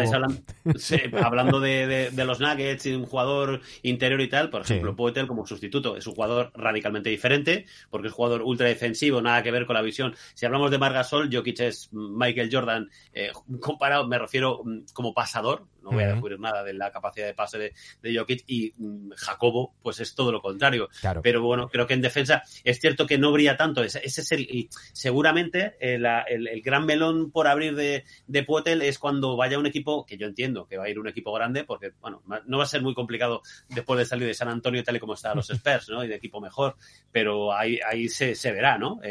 realmente es que, yo creo, yo creo que es un, yo creo que es un pivot suplente, un muy buen pivot suplente, pero un pivot suplente, ¿no? Y, se está hablando de unos números. Pero se está hablando de, firmar contrato de, titular. Los, números que se están manejando para, para Jacobo, hay gente hablando de, 20 millones. bueno, a ver, pagaron por Rudy Gobert lo que no está en los escritos en su momento cuando es un jugador que es buen jugador, pero no es un tipo que te vaya a dar anillos, ¿sabes? Sí, sí, sí. Pero, pero bueno, em, por cierto, está por aquí. Yo si fuese Puetel, si fuese, perdona, si fuese Puetel, austríaco, que está ahí, eh, iría al sitio donde me pagasen más a un contra ahí a tres o cuatro años a forrarme y luego ya que me llamen unos Warriors para no sé por qué no me no me sorprende Dani que tú fueras al sitio donde paguen más y luego, como, como, como, usted está cerca de Suiza, se vuelve el tío con 30 años, mete toda la pasta ahí en, un banco suizo y a vivir. Y, si no, a Emiratos. Eh, nos dice Julius eh, que qué interior veis para Miami. Eh, hay muchos rumores alrededor de los de los de los hits. Un equipo que no, no está teniendo el resultado que, que ellos esperaban, eh, aunque están, están intercalando rachas. Tuvieron una racha muy mala, estaban muy abajo, luego se recuperaron, ahora están en puesto de playoff. Eh, pero más que los números, las sensaciones que deja este equipo no son para nada acordes a, un, a, los hits, al sello de, los hits que, tenemos con, con Expoestra, ese equipo tan consistente noche tras noche. Estamos viendo un equipo muy irregular. Y no sé si se habla mucho de los jugadores interiores. No sé si, si la solución de Miami está en los jugadores interiores o, o, si lo que tendrían que hacer es largar a Lauri y conseguir a un base de verdad. Me, la ha quitado la boca. Te digo que a lo mejor el problema puede estar más por, por, por fuera que por dentro porque mm, Kyle Lowry mm, creo que ha, tenido años mejores, eh, porque ya no está evidentemente al mismo nivel del, del Lowry mm, top. Y creo que por ahí, aparte, ha tenido también un montón de problemas físicos, ya no solamente él, prácticamente toda la plantilla, porque se ha perdido un punto de partidos Jimmy Butler. Bueno, ya sabemos que este en defensa sí que se aplica y mucho, incluso Tyler Hero, que a un talentazo, eh, y va más de Bayo. Pero, por ejemplo, el año pasado recuerdo cuando se lesionó de Bayo, eh, estaba este eh, Seven, que, dio un rendimiento tremendo y este año no rasca absolutamente nada. Pero es que a Jurseven le pasa le pasa lo que a otros jugadores interiores, de los que también se habla mucho, que es que tiene capacidad de hacer números, pero en defensa sufre mucho. Y con Spoelstra, eh, porque lo digo porque se está hablando de Hernán Gómez Mm, es que, es ¿para qué vas a fichar a Hernán Gómez si tienes a Jurseven? Es lo mismo. Un jugador que te hace mucho maquillaje en ataque, pero que en defensa sufre muchísimo. Mm, bueno, eso es un. Me da rabia y me da, me da rabia y pena un poco por, por, por, em, por Billy, por, por, por, bueno, e, es cierto que, que, no es un gran defensor, pero creo que es mejor defensor de lo que la gente se piensa. O sea, que no es tan malo, tan malo, es muy bueno en ataque. El problema es que en defensa, es cierto, los desplazamientos laterales y tal, hay muchos pibos que se lo comen, pero eh, ya tiene el Samenito colgado y, ya, ahí es que en los Pelicas tiene que salir sí o sí, porque ahí no va a tener recorrido ninguno. Porque fíjate, estamos hablando de la cantidad de partidos que se han perdido, perdido Ingram y, y Zion y es que no ha rascado bola prácticamente ningún partido. Que por lo menos le veamos en otro equipo que le den oportunidades, que después demuestra que, no, o no demuestra realmente que en defensa es bueno y que, realmente es mm, solamente un jugador ofensivo, bueno, pero, pero que por lo menos tenga oportunidades. Es frustrante ver que tenemos en España un jugador que ha sido MVP en un, en, un Eurobasket, que, que, no es poca cosa, y que, se vaya a sentar al banquillo que apenas tenga minutos en la NBA. Pero Antonio, Antonio, ha sido MVP en un Eurobasket, que es otro deporte, es baloncesto FIBA, donde se le pueden arropar sus carencias. Eh, pero es que en la NBA lleva siete temporadas, ha estado con cinco entrenadores en tres equipos distintos y, y, no, no, no, claro que por algo tiene que ser. Claro. Pero, pero que, llegue un entrenador, que el que sea, el equipo que sea, eh, que apueste, diga, pues yo quiero abrir Hernán Gómez y voy a jugar con él, sino como titular, por lo menos con un suplente, pero un suplente que te juegue veintitantos Lo que no puede ser es que te coma la tostada Larry Nance, que, es, que, que era un 3 y que esté rindiendo mejor de 5 que tú. Eso es lo que no puede ser. Hayes en muchos partidos, está por delante de la rotación. Sí, sí. Claro. Por eso digo que tiene que salir de, de, New Orleans. Y eso que hablan maravillas de él, porque yo he escuchado ahí en, Movistar Plus, eh, cortamos ruedas de prensa y totales y tal, de Zion Williams hablando maravillas. O sea, que es lo que se refiere a la piña, pero que tus compañeros hablen maravillas me parece fenomenal, pero que tiene la suerte por el mango es el emperador. Antonio, de todas maneras, y no, no, no, no es por rebatirte ni nada, Tampoco escucho yo a muchos jugadores hablando mal de sus compañeros. ¿eh? siempre, lo, siempre hay otras maneras. Sí, no, pero tú salir a, una rueda de prensa, y no, te lo digo a ti el comentario porque has hecho tu comentario, pero. Sí. pero te puedes callar, puedes, ¿no? decir nada.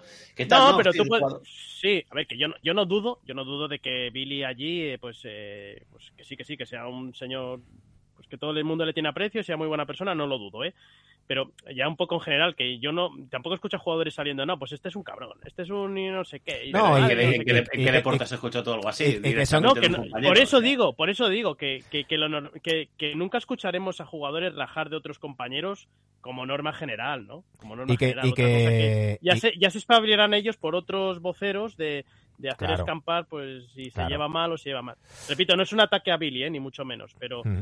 Pero es que es verdad, ¿no? Mis compañeros, y, nadie, de nadie hablan mejor que de Marianovic. Y, tampoco está para jugar, ¿no? Por cierto, nos dice por aquí. En la NBA, pero en Europa mm. estoy convencido que sea un jugador. Lo, mismo que Billy. Yo, también, ¿eh? Lo mismo que Billy. Yo estoy convencido de que, de que Billy Hernán ah, Gómez en Europa sería MVP de Euroliga. Sin, sin duda. Sin duda.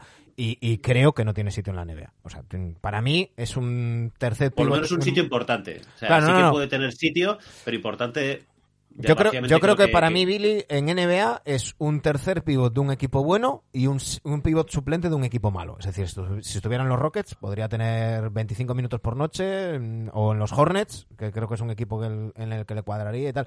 Luego ya depende de cada uno, pues, pues ver si, si quiere intentarlo no. Yo siempre voy a aplaudir más a, los casos como Billy, que, que está luchando por su sueño, que lo intenta y está ahí, que al que no se atreve a dar el salto y se queda. los años, y, no, llega. Pero por lo menos lo ha intentado. Hay otros que, que se quedan en Europa y, no lo intentan. Eh, a mí me parece mucho más, mucho más defendible. Por cierto, está eh, por aquí el guaje que nos dice que eh, Zach Collins defiende mejor que Billy. Michael Birmingham nos dice Aldama le empezaron a dar minutos y míralo. Yo creo que Aldama sí que tiene mucho más futuro en NBA. Claro, es que son, son, casos diferentes.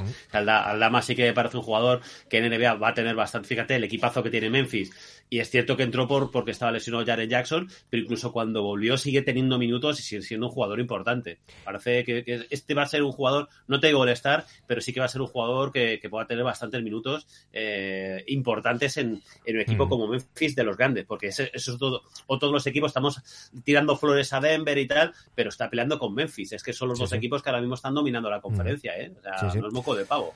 Eh, bueno, Aldama viene de, también baloncesto universitario de allí, ¿eh? Claro, él está totalmente integrado en esa cultura. Y de algo muy importante, de algo muy importante. Aldama renunció a la selección, al Eurobasket, para quedarse en Memphis sabiendo que iba a tener ese hueco al inicio de la temporada y ha, estado todo el verano trabajando en, Memphis. Eso lo han visto lo, lo, esto su franquicia. Él ha decidido apostar por su carrera mm, eh, de, de, club, por decirlo de alguna manera, renunciando a algo, mm, yo creo que, nadie puede pensar que no le apeteciera, seguro que ha sido una decisión súper jodida para él. Yo te puedo decir, además tengo información directa, de, no directamente de él, pero sí alguien muy muy cercano a Escariolo, que, han hablado ellos y que para, por ejemplo, para los eh, para este próximo mundial, la invitación es estar con él y por supuesto para juegos, es decir, que va a ser un jugador que no se va a borrar y que quiere ser importante en la, en la selección, que este verano fue por lo que fue, porque era la oportunidad de su vida. Cuando estaba lesionado Jaren Jackson, dijo, es que este año me tengo que, preparar bien de verdad porque me van a dar alternativa en, los primeros, mm, en las primeras semanas de competición en la que voy a ser titular y fijaros cómo, lo hizo el tío. ¿eh? Por cierto, nos dice Dani Salas, aficionado de los Caps, eh, que nos ha saltado la notificación, y dice, Aldama es Mobley Durant like player a mis ojos. Bueno, eso es, eso es apuntar muy alto, pero, pero sí, yo creo que es un, es un jugador que tiene, que tiene muy buen futuro en, en la NBA eh, y que además pues tampoco se le caen los anillos y, y rinden los dos lados de la pista. Y es de esos jugadores a los que le da igual que, su hoja de, estadísticas no, no brille tanto eh, si, si aporta para, para el equipo y eso, eso hay que tenerlo en cuenta. Eh, Antonio, le voy a dejar a Dani si te tiene la última, que, que a las dos tienes partidos tendrás que para Movistar, Sí, yo estaba mirando el reloj, digo, pues si quieres este cuarto, quedan siete minutitos, estamos un ratín más. Si es que al final, si es que me pico yo solo, pero sí que es cierto que tengo cosas. Tengo por aquí, además, para que muchas veces, no sé si enseño estas. Esta es la chuleta, no sé si veis un poco. En Twitter ¿eh? cuelgas fotos, en Twitter cuelgas fotos De vez en cuando, porque la gente, no, no te preparas Italia. Encima yo soy de la vieja escuela manuscrito, como las chuletas de la, universidad. ¿He dicho chuletas? No, no quería decir eso. Los apuntes, los apuntes de la universidad. Pues aquí está. Falta la parte de arriba, que siempre dejo un hueco para última hora, por si acaso cosas en directo. cosas de última exactamente pero te he visto hoy en un cuadrado la lista de la compra también para mañana ¿eh? pues como la de Sanchís no unas balas un de ron una escopeta un hígado humano. Bueno pues Dani dale la última Antonio. No, venga, para acabar y que Antonio pueda ir a trabajar tranquilo y demás. Eh, otros vamos a ir a dormir, lo siento. Eh, bueno, no sé dormir. dormir de cobardes, hombre. Eh, no, yo, voy a estar ahí, Antonio, yo voy a estar ahí. Pues no, yo no. Un saludito. Ponnos un mensajito y ya. sabes que tú eres un fiel y que te mandamos un saludito de vuelta. Dime tu final NBA. A fecha de hoy. A, fecha de hoy creo que no tengo dudas. Para mí sería. Eh, a ver, Boston no tengo ninguna duda. Y el otro lo he dicho muy rápido cuando iba a decir Denver, pero con Warriors.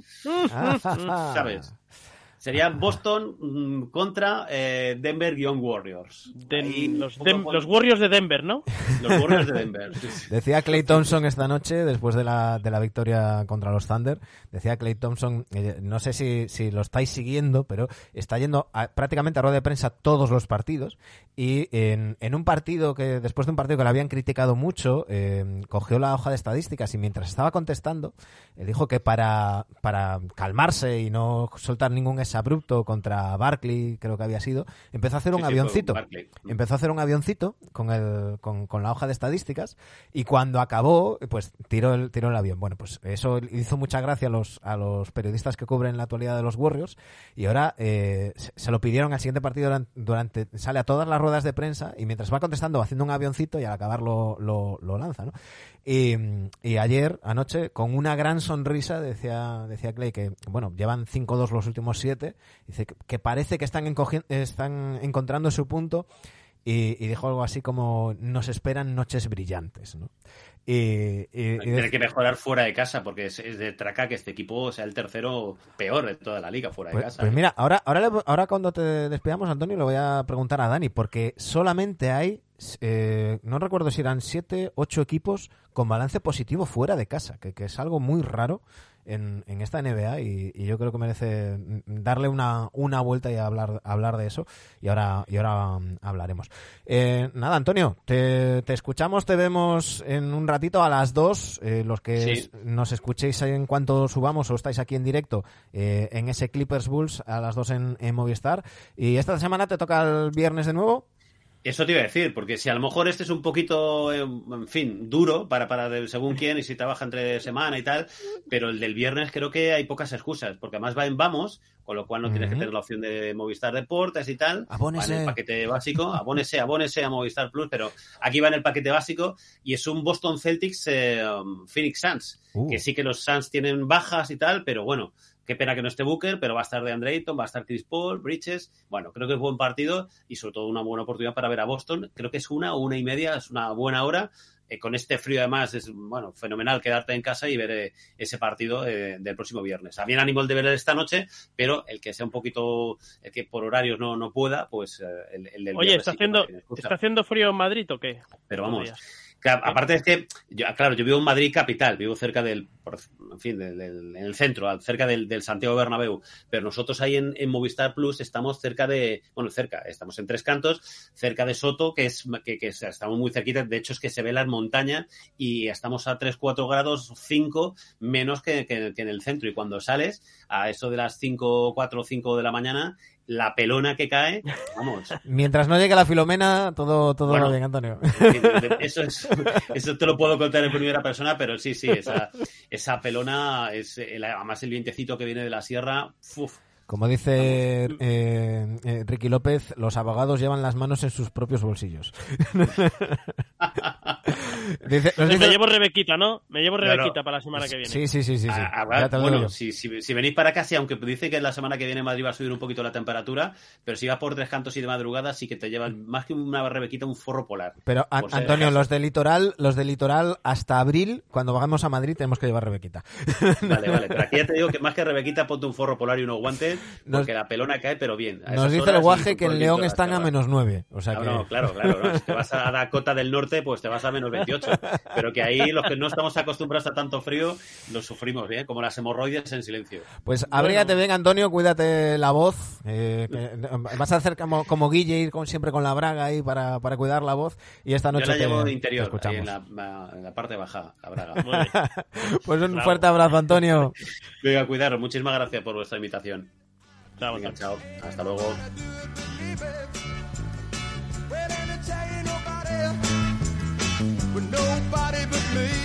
Me he tirado a la piscina, he puesto la sintonía de la sección de Dani, pero no sé si tenemos hoy. A ver la Ayla. De mamas and de papas. Eh, bueno, vi que te reclamaban ahí por línea interna, no sé si tienes que, mm, que dejarlo aquí.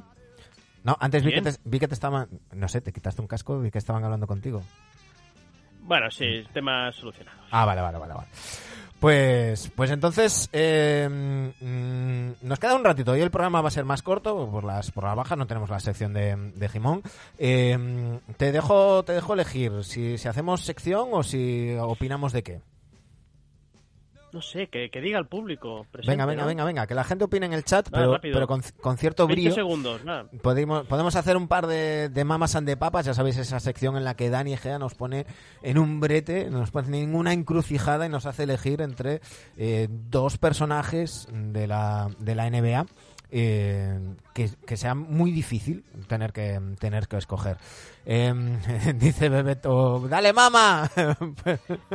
pues venga, ya que se ha mojado. Venga, Venga, cuéntanos, Dani. eh, en este caso vamos a hacerlo tú y yo, así que dime, dime. Sí, exacto. Vamos a ver que, que la gente también participe, va. La gente participe, Venga. ya que nos falta hoy a uno más, eh, que nos digan, ¿vale? Como siempre, voy a decir dos nombres, en este caso son jugadores, y yo os doy datos de cada uno, y en clave NBA nos tenéis, me tenéis que decir con quién os quedáis, ¿vale? Podéis ir a las estadísticas, podéis ir a si os gustó más, si os gustó menos, si era eh, más funky más, si era menos, bueno, lo que queráis, ¿vale? Entonces, esto lo tengo preparado desde hace, desde el año pasado, porque desde el 2022 que no aparezco por aquí. Entonces voy a recordar y venga, vamos a ir con dos un poquito antiguos y dos un poquito más modernos. Empezamos por los antiguos, no los quitamos de encima. Venga. ¿Con quién os quedáis? ¿Con papá? ¿Jerry West? Uh. ¿O con mamá? A priori yo sé lo que vais a decir, pero vamos a analizarlo. ¿O con mamá? Wolf Frazier. Wolf Frazier, de los Uh. Knicks. Venga, vamos con datos, porque a priori sería fácil la elección, pero hay que escudriñar un poco. Jerry West, bueno, como siempre digo, primero datos de West y segundo de Fraser para compararlos. Los dos son americanos. West ahora mismo tiene 84 años, Fraser 77, o sea que se llevan 7 años de diferencia. Metro 90 Jerry, metro 93 Wall. 79 kilos Jerry West, 90 kilos Wolf Fraser, pedazo base gordete, ¿no? Eh, Jerry West fue segunda elección del año 60, Wolf Fraser quinta elección del año 67, uno venía de West Virginia, Jerry West, uno venía de Southern Illinois, Wolf Fraser, 14 temporadas Jerry, 13 temporadas Wall, un equipo NBA Jerry, dos equipos NBA Wolf Fraser, ¿sabes decirme el segundo? Eh, uf. Sin mirar, sin Los- teclear, Los Nets. los Caps. Ah. Estuvo por Cleveland, me creo recordar. Pues Eh, un anillo Jerry West, Sí. dos anillos Wolf Frazier, 13 veces en playoff West, 8 veces en playoff Frazier, 9 finales NBA Jerry West, 3 finales NBA Wolf Frazier, 10 finales de conferencia Jerry, 5 finales de conferencia Wall, ninguno ganó un MVP de temporada, 14 veces All-Star West, 6 veces All-Star Frazier, 10 veces en el primer quinteto West, 4 veces en el primer quinteto Frazier y acabo. Medias de su carrera, 27 puntos, 5 rebotes, 6 asistencias Jerry West, 18 puntos, 5 rebotes, 6 asistencias Frazier. Y Jerry West fue MVP de unas finales, que no ganó. Jerry West fue una vez MVP del All-Star, también lo fue Wolf Frazier. Los dos son Hall of Famer y los dos fueron elegidos en el 75 aniversario de la NBA. Jerry West o Wolf Frazier, a priori yo diría uno, pero habiendo escuchado los datos, ¿qué dices, Manuel? Yo. Fraser. Fraser. Eh, para mí hay, hay algo muy claro. Eh, dos anillos. Dos anillos. Eh, Jerry West, por mucho que tenga ese MVP de finales, nueve finales perdidas. Eso es una losa muy, muy importante. Y, y para que me digas que se encontró con los Celtics y tal, los mismos Celtics que se encontró Fraser en, Fraser. en, en su conferencia. Es decir, pues si a lo mejor Fraser estuviera en la conferencia oeste, hubiera tenido más, más finales. Eh, para mí, no, no. Siendo, pues lo que hablamos, ¿no? Lo que buscas en esta sección, que sea muy difícil, que esté la cosa igualada. Creo que Wolf Fraser es un digno candidato al retrovisor, uno de esos grandes jugadores que para mí están muy olvidados en, en la memoria colectiva.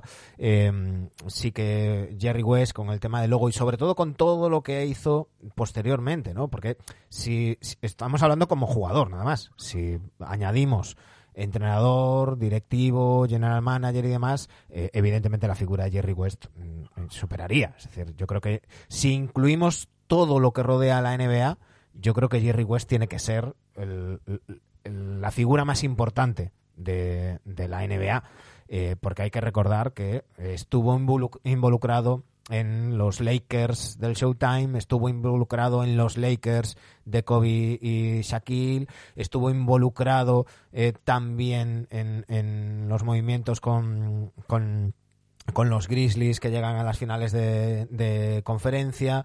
Eh, son muchas las, cosas que ha hecho, West fuera de, la pista, ¿no?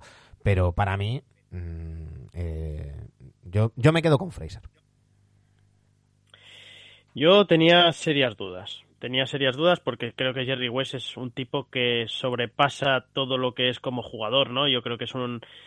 Seguramente lo del logo también nos haga verlo como más de lo que realmente fue, que fue un excelente jugador, ¿no? Pero el tan cacareado logo de Jerry West parece que nos lo tengamos que comer con sopa cada, cada día, ¿no? Que vemos la NBA. Yo soy de los Knicks. Yo voy a decir Wolf Frazier. Uh -huh. Pero aparte de porque soy de los Knicks, eh, creo que si al final lo que decíamos, lo, es que los dos se juntaron con Boston Celtics. Lo, Frazier no juega más finales NBA pues porque se junta con Celtics, evidentemente. Claro, no sé claro. si hubiese llegado a jugar tantas o no. Pero si vamos a los equipos, él es campeón dos veces con un equipo con Willie Red, el primer título mmm, con Willis está un gran excelente, bueno, está en muy buena forma, eh, aunque se lesiona en las finales, luego vuelven a aquel partido mítico y demás, pero ya es un hombre un poco mayor en el segundo, en el segundo anillo, ¿no? Eh, el equipo que tenía Jerry West era tremendo, ¿eh? Claro. Jerry West coincide con el, el Jim, Jim Baylor, Baylor, con un Will, muy buen Will Chamberlain todavía. Eh, vamos, sí que es cierto que nosotros teníamos a Dave de Bouchier, a, a toda esta gente, pero yo voy a decir Wolf Fraser, ¿eh? Hmm. Me voy a quedar con sí, Wolf. Sí. Y, insistimos, esto es una sección en la que mm, eh, el objetivo es que sea difícil escoger, que no sea, eh, con lo cual cuando escogemos a uno no estamos diciendo que el otro no sea escogible, sino que eh, eh, pues te decantas por, por uno. Eh, por cierto, están comentando por aquí la, la imagen de, de, Jerry West de Winning Time. Winning Time es una basura. Y, y no me extraña que hayan, que hayan denunciado, Jerry West ha denunciado a, a, los productores de la serie, eso va a acabar en juicios porque no han llegado a un acuerdo amistoso. Y, y, y han salido tanto Magic Johnson, eh, eh, ha salido también Karim Abdul-Jabbar, el propio, el propio, ay, joder, no me sale ahora el nombre de tu amigo de Miami. Eh, Pat Riley. Pat Riley, eh, bueno, pues han salido los principales protagonistas de aquella época a decir que para nada Jerry West era, era así. Y, y, yo creo que le han hecho mucho daño. ¿eh? Yo creo, yo, yo vamos, si fuera Jerry West iría con todo a, a, que me indemnicen económicamente porque creo que el, da, el daño que se ha hecho a, a, la figura de Jerry West es, es, es, muy, muy potente. Pero, pero vamos, que elegir a Wolf Fraser no significa decir que, que Jerry West sea malo ni, ni, mucho menos. Por cierto, eh, eh, 63% Jerry West, 38% eh, Wolf Fraser en la encuesta en Twitch. Ya sabéis que tendréis la encuesta en Twitter en arroba rc pues desde, desde dentro de un, un ratito. Vamos no, ya está, ya está colgada. Pues ya la tenéis, ya podéis votar, ya podéis votar, votar en, en Twitter. Y, y el segundo, este nos dijiste que era uno más moderno y otro más, sí. más, más antiguo. Vamos con el no, moderno. O sea, los, vamos con los modernos. Bueno, son jugadores retirados, ¿eh? Pero vamos a catalogarlos ya de, de, de, nuestra era, ¿no? Bueno, de nuestra era. Nuestra George Mikan. George Mikan. Sí, sí. Y un y un granjero de Indiana que andaba por ahí. A ver, esto yo creo que va a ser un poco más complicado. Eh, ¿Con qué nos quedáis? ¿Con mamá? ¿Carmelo Anthony? ¿O con qué nos quedáis? ¿Con papá? Un hombre así un poco pequeñito. Que juega unas finales. Allen Iverson. Datos, datos, datos, datos. Carmelo Anthony o Allen Iverson. Los dos americanos, Carmelo 38 años, Allen 47. Bueno, yo digo que estos son los dos retirados. Yo creo que Carmelo al igual le llaman de China y, todavía haría algo, ¿eh? o de la NBA. Carmelo 201, Allen Iverson 180 o, o de NBA. Allen Iverson 183 que medía. Decía chiquitito y es más grande que yo. Carmelo 107 kilos, Allen Iverson 74 kilos. Tercera elección del dos, de aquel maravilloso 2003 Carmelo. Primera elección del año 96 Iverson. Uno que venía de Siracusa, otro que venía de Georgetown. 19 temporadas Carmelo, 14 Allen. Seis equipos NBA Carmelo, cuatro equipos NBA Iverson. Ninguno ganó anillos 13 veces en playoff Anthony, 8 veces en playoff Iverson, una final NBA Allen Iverson, ninguna Carmelo. Los dos juegan una final de conferencia. Eh, ninguna vez MVP Carmelo, una vez MVP de temporada Allen Iverson, 10 veces All-Star Carmelo, 11 veces All-Star Iverson. Ninguna vez en el primer quinteto Carmelo, tres veces en el primer quinteto Allen Iverson. Vamos con las medias de su carrera, 22, 6, 2 Carmelo, 26, 3, 6 Allen Iverson los dos jugadores que están en el 75 aniversario, y Allen Iverson fue dos veces MVP del All-Star y Rookie del año. Yo aquí lo tengo claro. Yo también. Pero quiero saber tú. Yo, para mí, Allen Iverson. Y no soy sospechoso y soy de los que cree que Allen Iverson está muy mm. sobrevalorado. Em, por cierto, aprovecho a leer por aquí que luego si no, si no se me queda se me queda atrás. Eh, Álvaro Historia dice Allen Iverson venga siguiente. Bebeto dice em, caramelo sobrevalorado. Dani Salas dice I'm a Melo Boy, pero Iverson acaba más arriba. Guaje nos dice Allen por Dios. Eh, Michael Birmingham dice no hace falta datos the answer. Eh, eh, Bebeto nos vuelve a decir caramelo sobrevalorado. Y Dani Salas dice Carmelo le vendría bien a Caps, no jokes. Y dice Álvaro, no sé para qué dices datos, dejas más en evidencia Carmelo, es que no hay nada. No, a ver, yo, yo también es verdad que, mm, eh, como digo, para mí Allen Iverson es uno de los jugadores más sobrevalorados de la historia y aún así me parece mm, mm, bastante diferencia respecto a, Carmelo. Y quizás soy un poco duro con Carmelo, porque con Carmelo me da la sensación de que es un jugador...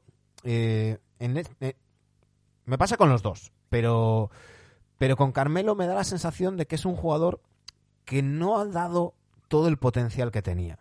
Eh, que quizás le ha faltado un entrenador o someterse a los entrenadores que, tuvo, de decir, oye, mm, es que haz, esto en lugar de para tus números, para, para el bien del, del equipo, ¿no? Y, y, me he quedado un poco con ese, con ese regusto. Yo, era de los que cuando llegaron en el draft, y, recuerdo esto hablarlo con Daimiel, que él al principio también en, el draft, decía, hombre, pero es que Carmelo, cuidado el tapado aquí Carmelo, pero igual que antes a micro cerrado hablábamos con Antonio y, yo decía que todas las cosas en las que ha evolucionado y ha aumentado en su juego LeBron James, eso no lo, no lo vimos en Carmelo. Carmelo tuvo que verse fuera de la liga para ir a otro rol y aportar otras cosas, como lo vimos luego en Portland, pero ya en un rol mucho más, mucho más secundario, ¿no? Pero como, como cabeza de serie, como em, jugador franquicia, yo creo que, estuvo muy lejos de, de, ser un jugador franquicia de un contender. Ya no digo nada más.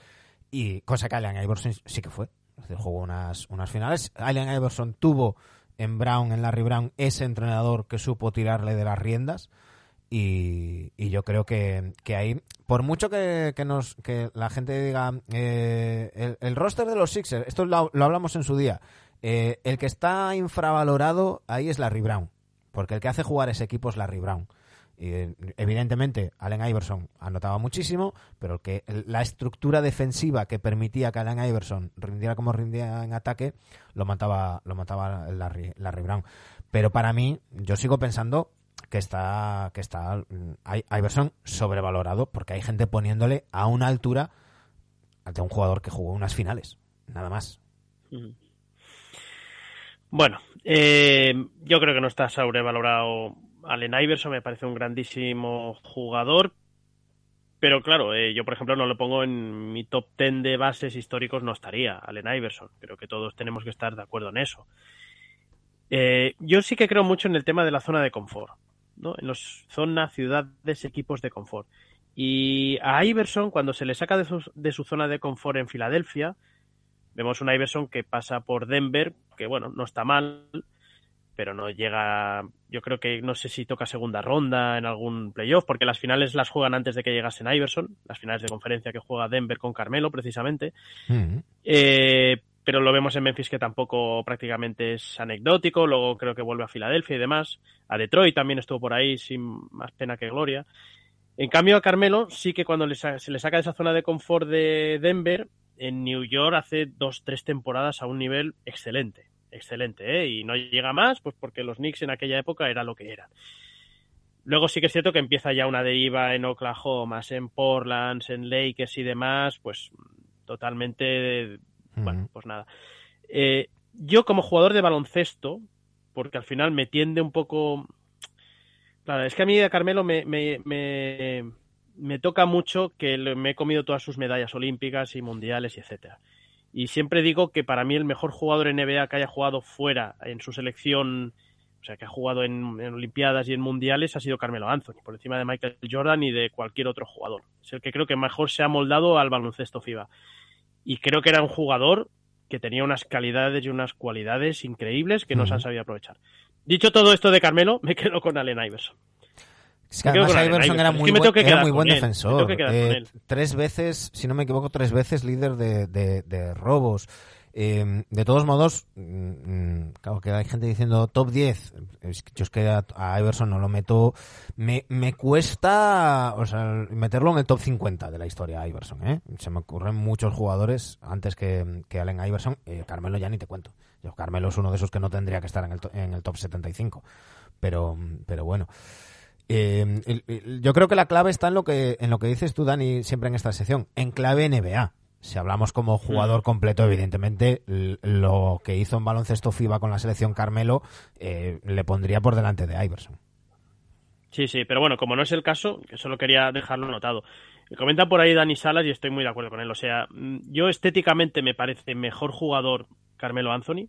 Tú dices, hostia, este tío es que sabe jugar a baloncesto, es que entiende el baloncesto, es que, joder, que, es un estilismo brutal. Lo otro de Allen Iverson era tirarse allí a canasta con unas entradas de la leche, veías un chaval pequeñito Claro. y tal, y, Nos sin miedo a nada, y dices, coño, oye, ole los cojones que tiene este hombre, ¿no? Eh, Nos dice Guaje que Carmelo no hizo que una generación entera se enamorara del baloncesto. Ese dato es definitivo. Bueno, yo no creo que Allen Iverson hiciera que una generación se enamorara del baloncesto. Eh, lo de Allen Iverson iba más allá del baloncesto.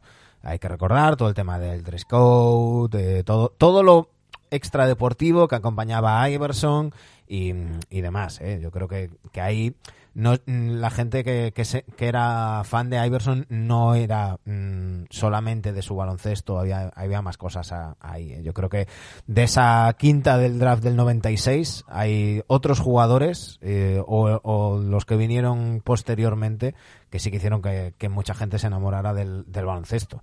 Yo creo que eh, Kobe Bryant, Tim Duncan o incluso Vince Carter eh, engancharon a más gente al baloncesto que Allen Iverson. Dani, ¿tú qué opinas? Sí, yo no, totalmente de acuerdo. Yo creo que convendremos en que Carmelo Anthony estilística, estilisti, estilísticamente jugando a baloncesto era mejor que Iverson, o al menos me lo parece a mí, y que Iverson fue mejor que él en líneas generales y como concepto de mejor jugador de su equipo, llevar a su equipo a unas finales, ser líder. Eh, bueno, que también Carmelo fue líder de Nueva York, pero cada uno llegó a, llevó a su equipo hasta donde lo llevó. Y, Y que sobre todo, también, Dani, ¿no? yo creo que a mí me queda la sensación de que si bien Iverson fue como una estrella fugaz, que, que aunque hace 13 años de carrera, lo que decías, ¿no? Desde que se va de Filadelfia ya, incluso el último año de Filadelfia ya no, ya no es el Iverson top, eh, mientras estuvo en su momento top, era un tipo que lo dejaba todo en cancha todos los minutos que estaba, en ataque y en, y en defensa. Eh, y en cambio da la sensación, o yo me quedo con la sensación de que Carmelo no siempre lo hizo, ¿no? Eh, porque una cosa es esos jugadores que sabemos que a lo mejor no entrenan todo lo bien que deberían o que no se cuidan todo lo bien que deberían, pero luego en pista, cu- cuando te da la sensación y ves partidos y dices, "Est- este hoy no está, y eso pasaba con, con Carmelo y bueno, tú, tú lo viste muchas veces en Knicks, ¿no? Sí, sí. que Sí, te daba la sensación de, a ver, ¿este tío ha venido hoy a trabajar o no? Sí, sí, un poco brasileño, ¿no? Sí, sí, sí. Sí, pero nos dicen por aquí, similar a Ronaldinho, eh, dice que, dice que Carmelo sería Adriano. no sé yo, no sé yo. Mm, No sé, no, no acabo de ver esa comparación. Pero bueno, eh, eh, Bueno. yo creo que todos estamos más o menos de acuerdo, ¿no? En que Sí, ahí, ahí podéis, podéis votar. De momento, en Twitch el 100% ha dicho Allen Iverson. Vaya. Así que nada, ya sabéis, en arroba RC en Twitter podéis, podéis votar. Em, Dani, ¿te, ¿te robo un ratito más? Sí. Pues Dale, vamos, vamos a repasar la clasificación, ya sabéis, con nuestros amigos de Igloo y opinamos de qué un poquito.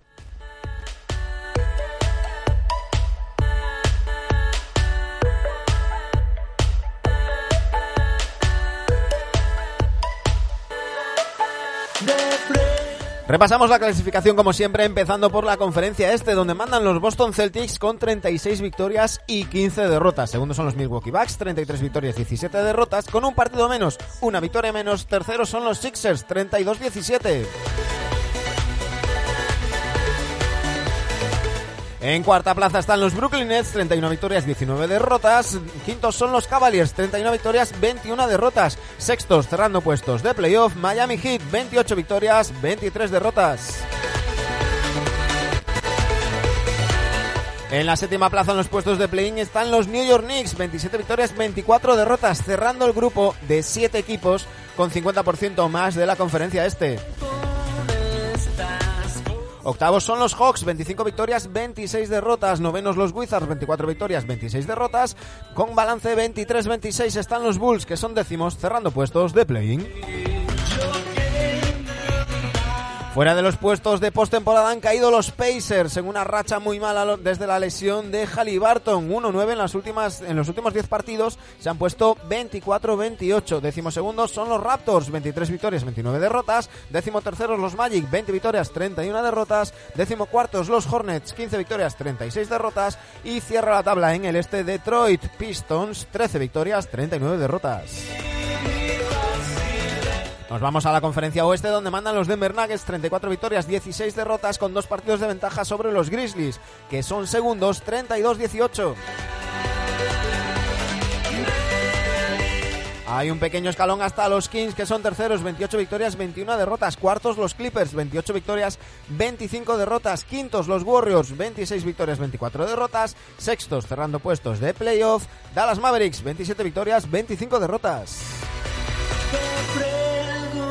Ese balance 27-25 es el mismo que tienen los Suns para ser séptimos abriendo los puestos de play-in, los Pelicans octavos 26-25, los Minnesota Timberwolves mm, novenos 27 victorias, 26 derrotas. Y cerrando los puestos de play-in y los 10 equipos con balance 50% o mejor de la conferencia oeste, Utah Jazz 26-26. Fuera de los puestos de postemporada está Oklahoma City Thunder, 24 victorias, 26 derrotas, un décimos, mismo balance que tienen los Blazers para ser décimos segundos, décimo terceros los Lakers, 23 victorias, 28 derrotas, décimo cuartos los Spurs, 14 victorias, 37 derrotas y cierra la tabla el peor equipo de la NBA, Houston Rockets, 12 victorias, 38 derrotas.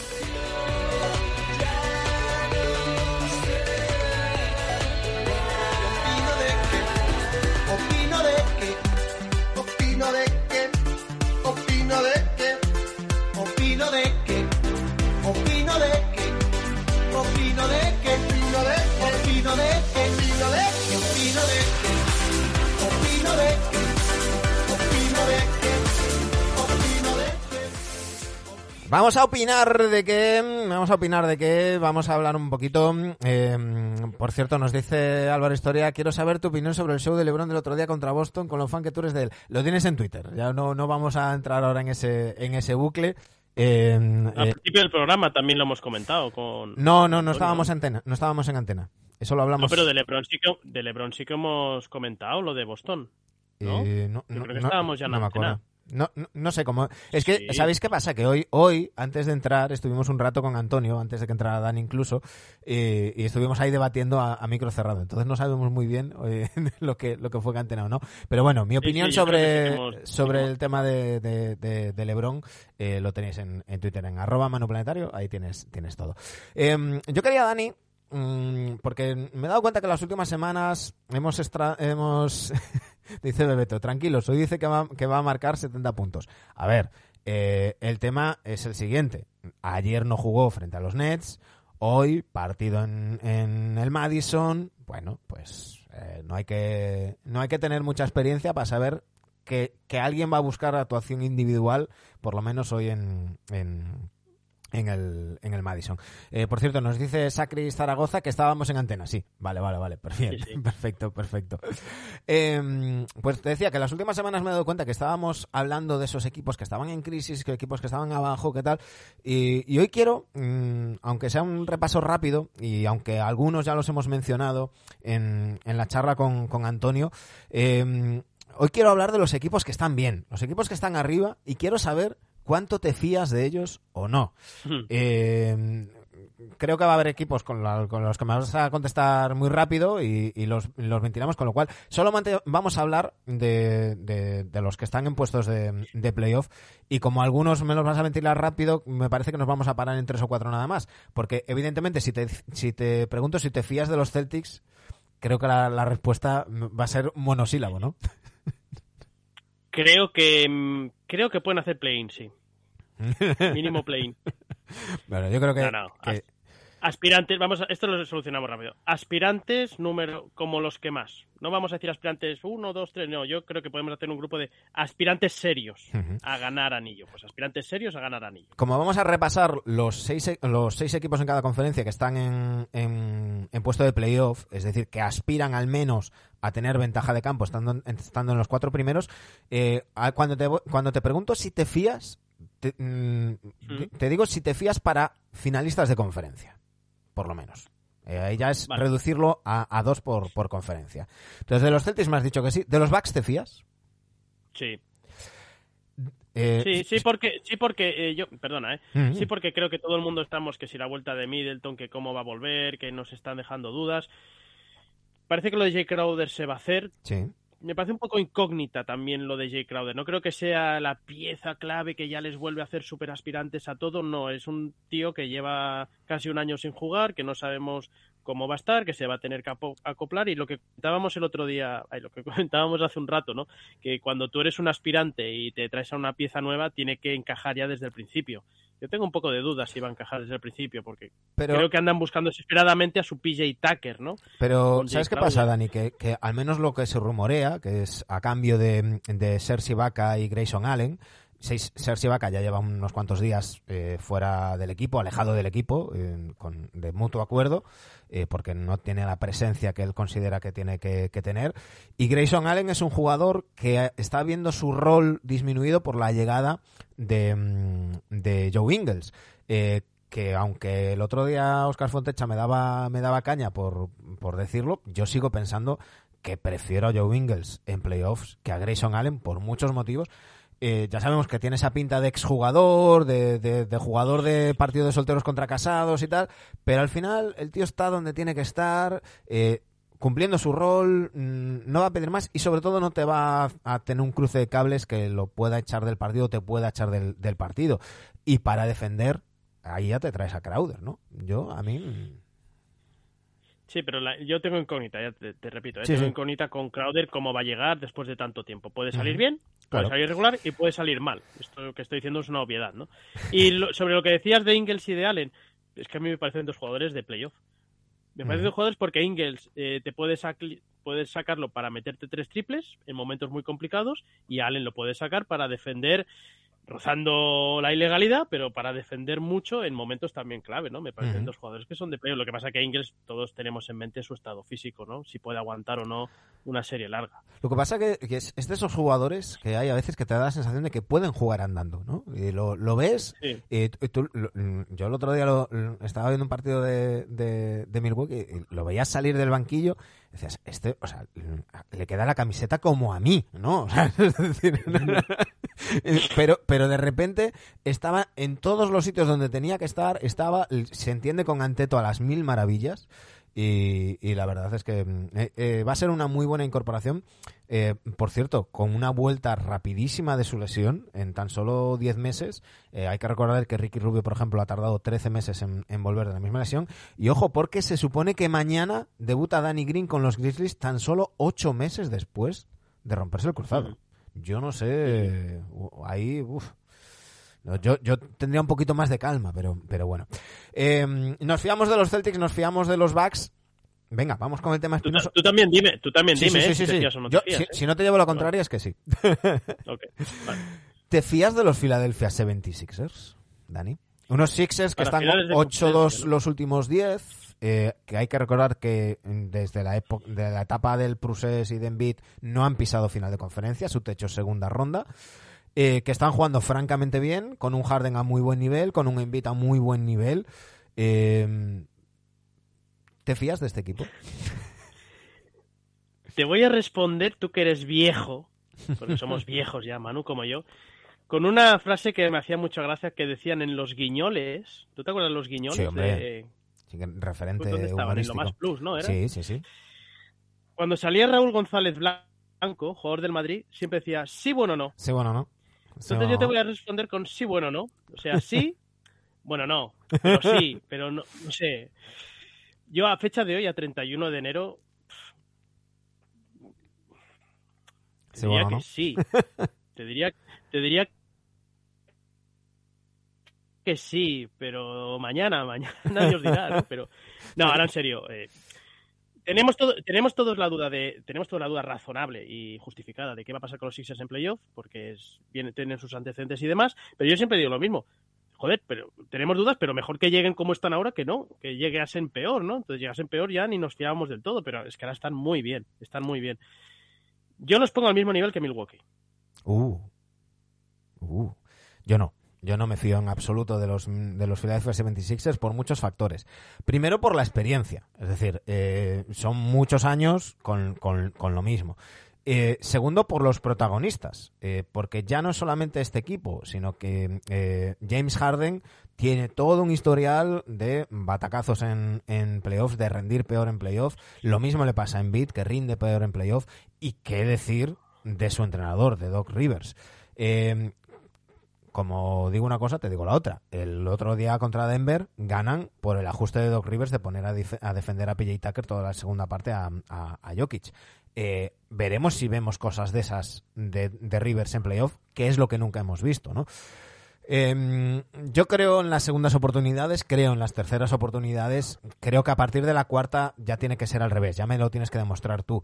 Entonces, yo de los de los Sixers ya no me puedo fiar hasta que al menos eh, estén en finales de conferencia. Y entonces a partir de ahí, pues mm, me la, me la comeré doblada y diré, oye, pues mira, teníais razón los que confiabais en este equipo, porque mm, yo ya en su día le- les, les di oportunidades, se cayeron con, con todo el equipo, y es que no veo un jugador que, que, haya, que haya demostrado con el tiempo que cuando llega abril y mayo da un paso adelante y rinde mejor. Eh, y ante eso, y, so- y acompañado del entrenador, pues, pues no me, no me fío. No me fío. Pero bueno.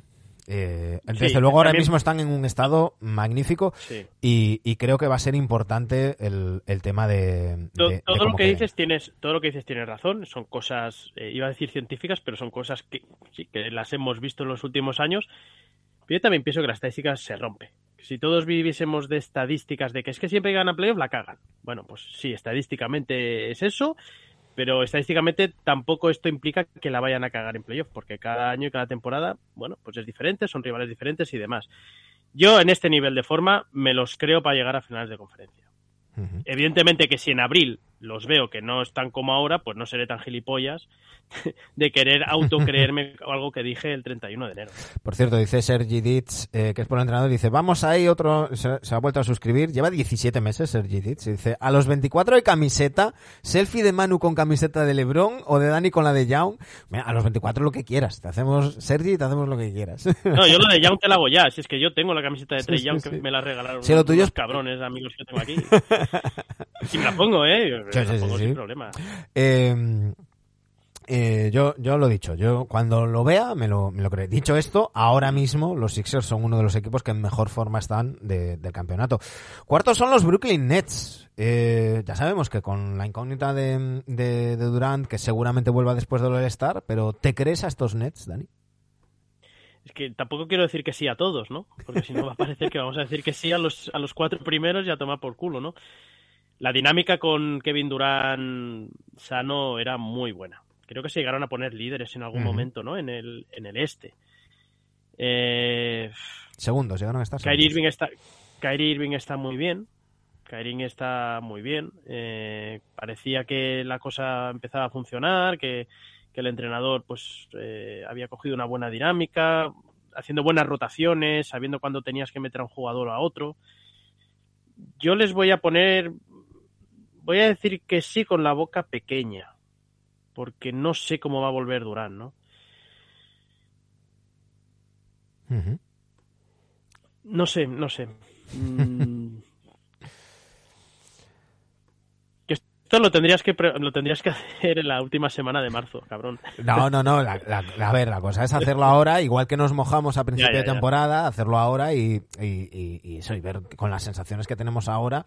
eh, y, la coña es, es mojarse, ¿no? Lo- Los únicos que no se equivocan son los que no se mojan, no se mojan nunca. Yo, yo no me creo a los, a los Nets. Eh, me pasa como con los Sixers. Necesito verlos. Evidentemente está el factor Kevin Durant. Kevin Durant es uno de los tres mejores. Uy, otra vez la gata por aquí Oye, es uno de los tres mejores jugadores de, de la NBA, para mí, un- el mejor anotador. Y, y hemos visto esta temporada, yo, yo he visto brochazos del mejor Kevin Durant, tanto en ataque como en defensa. Evidentemente ese Kevin Durant puede hacer lo que quiera en, en, playoffs, pero luego también hemos visto de este equipo muchas cosas eh, que no vamos a recordar ahora y, y la eterna duda de cuándo se le pelará el cable a alguno de ellos, ¿no? Entonces, eh, tienen que demostrármelo, tienen que ganárselo. Así que de momento sigo sin, sin fiarme. Y, y por, por cerrar, por cerrar, eh, hemos repasado los cuatro primeros, nos quedan los Caps y los Hit. Eh, ¿Te crees alguno de los dos para finales de conferencia o están un A pasito los, por hit, detrás? a los hit me los creo que podrían quedarse fuera de playoff. Mm, O sea, play-in sí, pero playoff directo me los podría llegar a creer de que no estuviesen. Sobre todo porque los Knicks no están nada mal, ¿eh? No están nada mal. Tuvieron un periodo valle muy malo y, y, bueno, van ganando partidos nuevamente. Y de Caps creo ah, que les va a faltar un año todavía. Sí, sí, sí. Yo, les falta un año todavía para poder decir, oye, somos aspirantes ya a llegar a unas finales de conferencia. Hay que decir que eso, es- eso está, está en la hoja de, ru- de ruta de los Caps y lo dijimos el día del traspaso de, de, de Mitchell. Estos Caps están pensando en, en la temporada que viene y la siguiente eh, y esta, este año tiene que ser y tendría que ser de, rodaje. Pueden dar algún susto en playoff, pero yo, yo creo que es pronto todavía para que este equipo esté en, finales de conferencia. Y yo de Miami no, no me fío porque, porque no hemos visto estas cosas de que siempre decíamos de Miami. Ya lo dijimos el año pasado, acabaron primeros, ¿no? Pero eh, da la sensación de que faltan señas de identidad de este equipo. Lo de Lauri es de, de exjugador. Eh, cosas como lo de Deadmond eh, tirando la, la pistola esta de masaje a, a- a- a la pista. Luego no ha vuelto a la a la, a la rotación. Eh, Spoelstra no se fía de Jurseven, no se fía de Jovic. No hay suplente para, para, Adebayo. para De Bayo, pero no se fía de estos por lo mismo, porque son cortados por el mismo patrón. Son jugadores que en ataque están muy bien, pero que en defensa sufren y, le, y les cuesta, ¿eh? les cuesta. Así que yo me, me, me los dejo eh, fuera de... O sea, Dani, tú te fías de cuatro y yo me fío de dos, ¿no? Sí, bueno, yo iba- te iba a decir, me, me fío de, de dos y medio, ¿no? Podríamos decir, ¿no? En- por, no decir que sí a los cuatro primeros. Yo si tuviese que hacer un tier list ahora mismo de los cuatro que he dicho, para mí sería Boston, luego sería Milwaukee y pondría Filadelfia por delante de Brooklyn. Eso de la, ¿De la tus dos conferencia este, primeros? ¿De tus dos primeros, Manu? yo, yo pongo Celtics y Bucks al mismo nivel. Eh, sé que, sé- sé Mismo que- nivel, ¿eh? Sí, yo creo que Mm. los Celtics están, están muy bien, pero yo creo que los Bucks están en otro modo. Están, están, yo, a mí estos Bucks me están recordando mucho a los que ganaron el anillo. Esos Bucks que durante la temporada regular eh, veíamos algunas derrotas inexplicables, veíamos eh, algunos cambios en la rotación que no acabamos de entender y, y decíamos, oye, pues mira, después de dos temporadas siendo los primeros y arrasando y dándose la hostia en playoff, ahora parece que por fin están probando el plan B y demás. Pues veo algo similar, también muy condicionados por las lesiones, han tenido muchísimas lesiones los, los Bucks esta, esta temporada, pero veo un equipo muy centrado, un equipo que sabe lo que juega, que, que ya tiene experiencia, que es el núcleo duro es el mismo y, y yo creo que cuando lleguen los playoffs, evidentemente todo esto lo decimos contando que estén todos sanos. Eh, todo, todas las opiniones que vamos a dar es contando que estén todos, todos sanos. Eh, este equipo después tiene, tiene ese, ese pozo de la, de la experiencia, de la, de, la veteran- de la veteranía, y del que para mí es mm, exaequo ahora mismo mejor jugador de, de la NBA como es como es Giannis Antetokounmpo, ¿no? Con lo cual ahí eh, yo me, los pongo al, al- al mismo nivel. Vamos al oeste, Dani. Denver Nuggets. ¿Te fías de los Nuggets? Sí, sí, sí, por favor, sí. Eh, lo venimos comentando desde hace desde hace semanas. El oeste está para que un mercado pequeño se pueda plantear en una final de conferencia y quién sabe si en algo más. Y en ese mercado pequeño hablo de Denver, hablo de Memphis, hablo de alguna sorpresa que en su día podríamos haber pensado incluso en Pelicans cuando estaba la cosa bien, en su día podríamos haber pensado en algún otro que no quiero decir, pero está la cosa para que un mercado pequeño se plantee en unas finales de conferencia. Y. Denver, es que, joder, que está jugando muy bien. Está jugando muy bien. Sí, sí. Para, para Denver no, no hay duda. eh, y, y vuelvo a decir, yo no tocaría nada en Denver. Yo no tocaría nada porque están jugando francamente, francamente bien. eh, y además pensando en playoffs, porque mm, yo, escuchaba, escuchaba a Zach hoy decir que quizás Jokic se tenía que haber picado un poco más en el partido contra Embiid del que hablábamos antes, un partido en el que, que Embiid se tomó muy personalmente y que luego celebró y decía, le he ganado a, a Jokic. Bueno, eh, la segunda parte lo defendió PJ Tucker, pero bueno, es verdad, ganó el partido, hizo mejores números y decía Zach Lowe que quizás Jokic en ese partido tendría que haber pensado un poco más en, él mismo pensando en el MVP, en el MVP.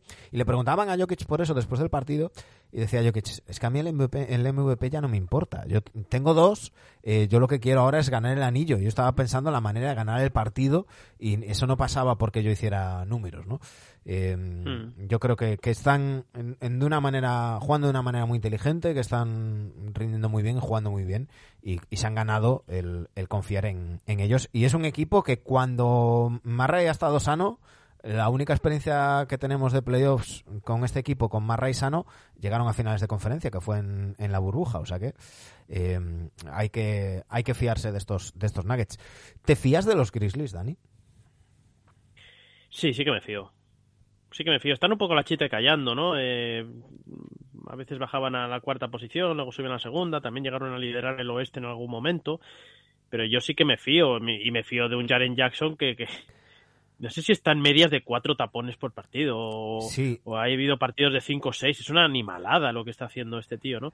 Que no significa que por meter tapones seas el mejor defensor, pero es que lo es, es que es un buen defensor. Pero Entonces se juntan ahí muchas cosas, ¿eh? Ahí te voy, te voy a te voy a llevar la contraria, Dani. Te voy a llevar la contraria. Eh, es que Jaren Jackson Jr. solamente puede estar en pista 26 minutos por partido porque eh, se carga de faltas. Se carga de faltas. Y para mí, ser buen defensor implica también no cargarse de faltas. Porque mm, No. tu equipo te va, de, No, no, yo no a he dicho o sea, yo, yo me parece...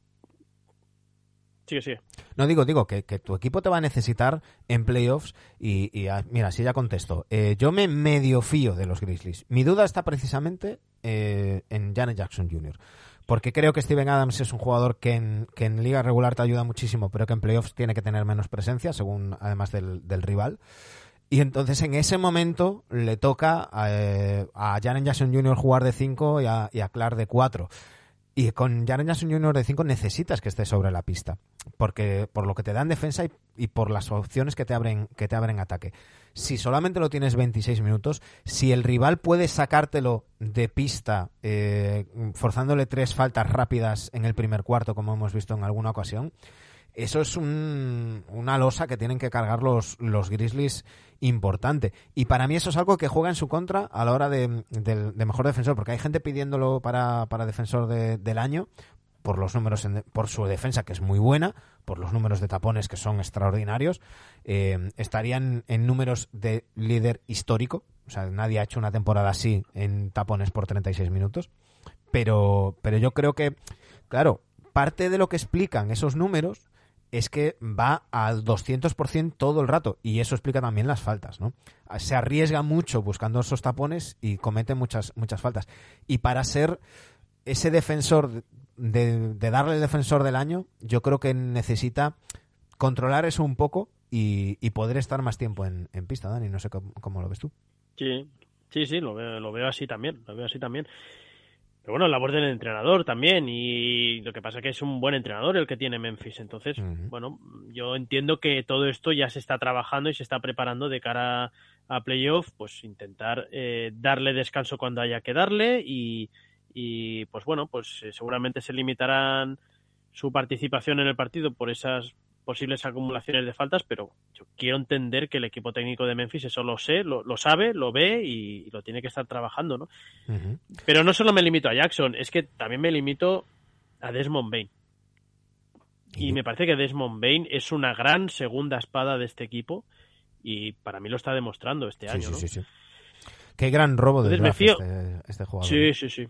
Qué y gran tanto. robo del draft. Y qué, qué inteligentes los Grizzlies. Hay que recordar que esa elección no era de los Grizzlies. Los Grizzlies hacen traspasos para subir su elección, precisamente porque ven que, que Desmond Bain iba a caer y, y fueron a por Desmond Bain. Por eso subieron hasta, hasta donde subieron para, para hacerse con él. ¿eh?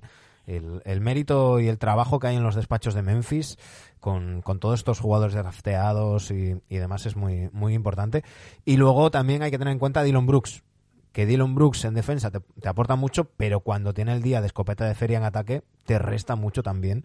Y eso también tienen que, que controlarlo. Yo, yo me, me medio fío de los Grizzlies. Como, como tú antes te medio fiaste de alguno, yo me medio fío de los, de los Grizzlies. ¿Te fías de los Kings, Dani? No, Yo tampoco. Eh, no nos vamos a extender demasiado. ¿Te fías de los a, Clippers? cotas a, estas cotas, a estas cotas comparables de Nuggets y de Memphis. No, no, no. Estamos hablando para final de conferencia, ¿eh? Lo volvemos a repetir. Correcto. Estamos hablando Pero que no quede, que no quede como que estamos haciendo de menos la super temporada. No, no, no, no, no, no, no, no. Aquí simplemente estamos valorando opciones de finalistas Sí. De, de conferencia, de- eh, además consolidados. O sea, ¿no? es, es decir, yo creo que cualquiera de estos, en una temporada tan abierta como esta en las dos conferencias, puede acabar por ahí por circunstancias, pero que ahora mismo, a 31 de enero, digamos... mm, que, que no, que confiamos es que darlos como claros favoritos para, para ello. ¿Te fías de los Clippers, Dani? No, Yo tampoco. no, ya por convencimiento y por porque Y por No experiencia, quiero- lo que hablábamos de los Sixers, que te decía yo de los Sixers, es que cuántas veces le ha pasado a los Clippers. Es que el otro día, por cierto, No, y- que, que se hizo mucha mucha leña de, de Trey Young cuando dijo eh, aquello de que le gustaba más jugar mm, baloncesto de playoff que de liga regular.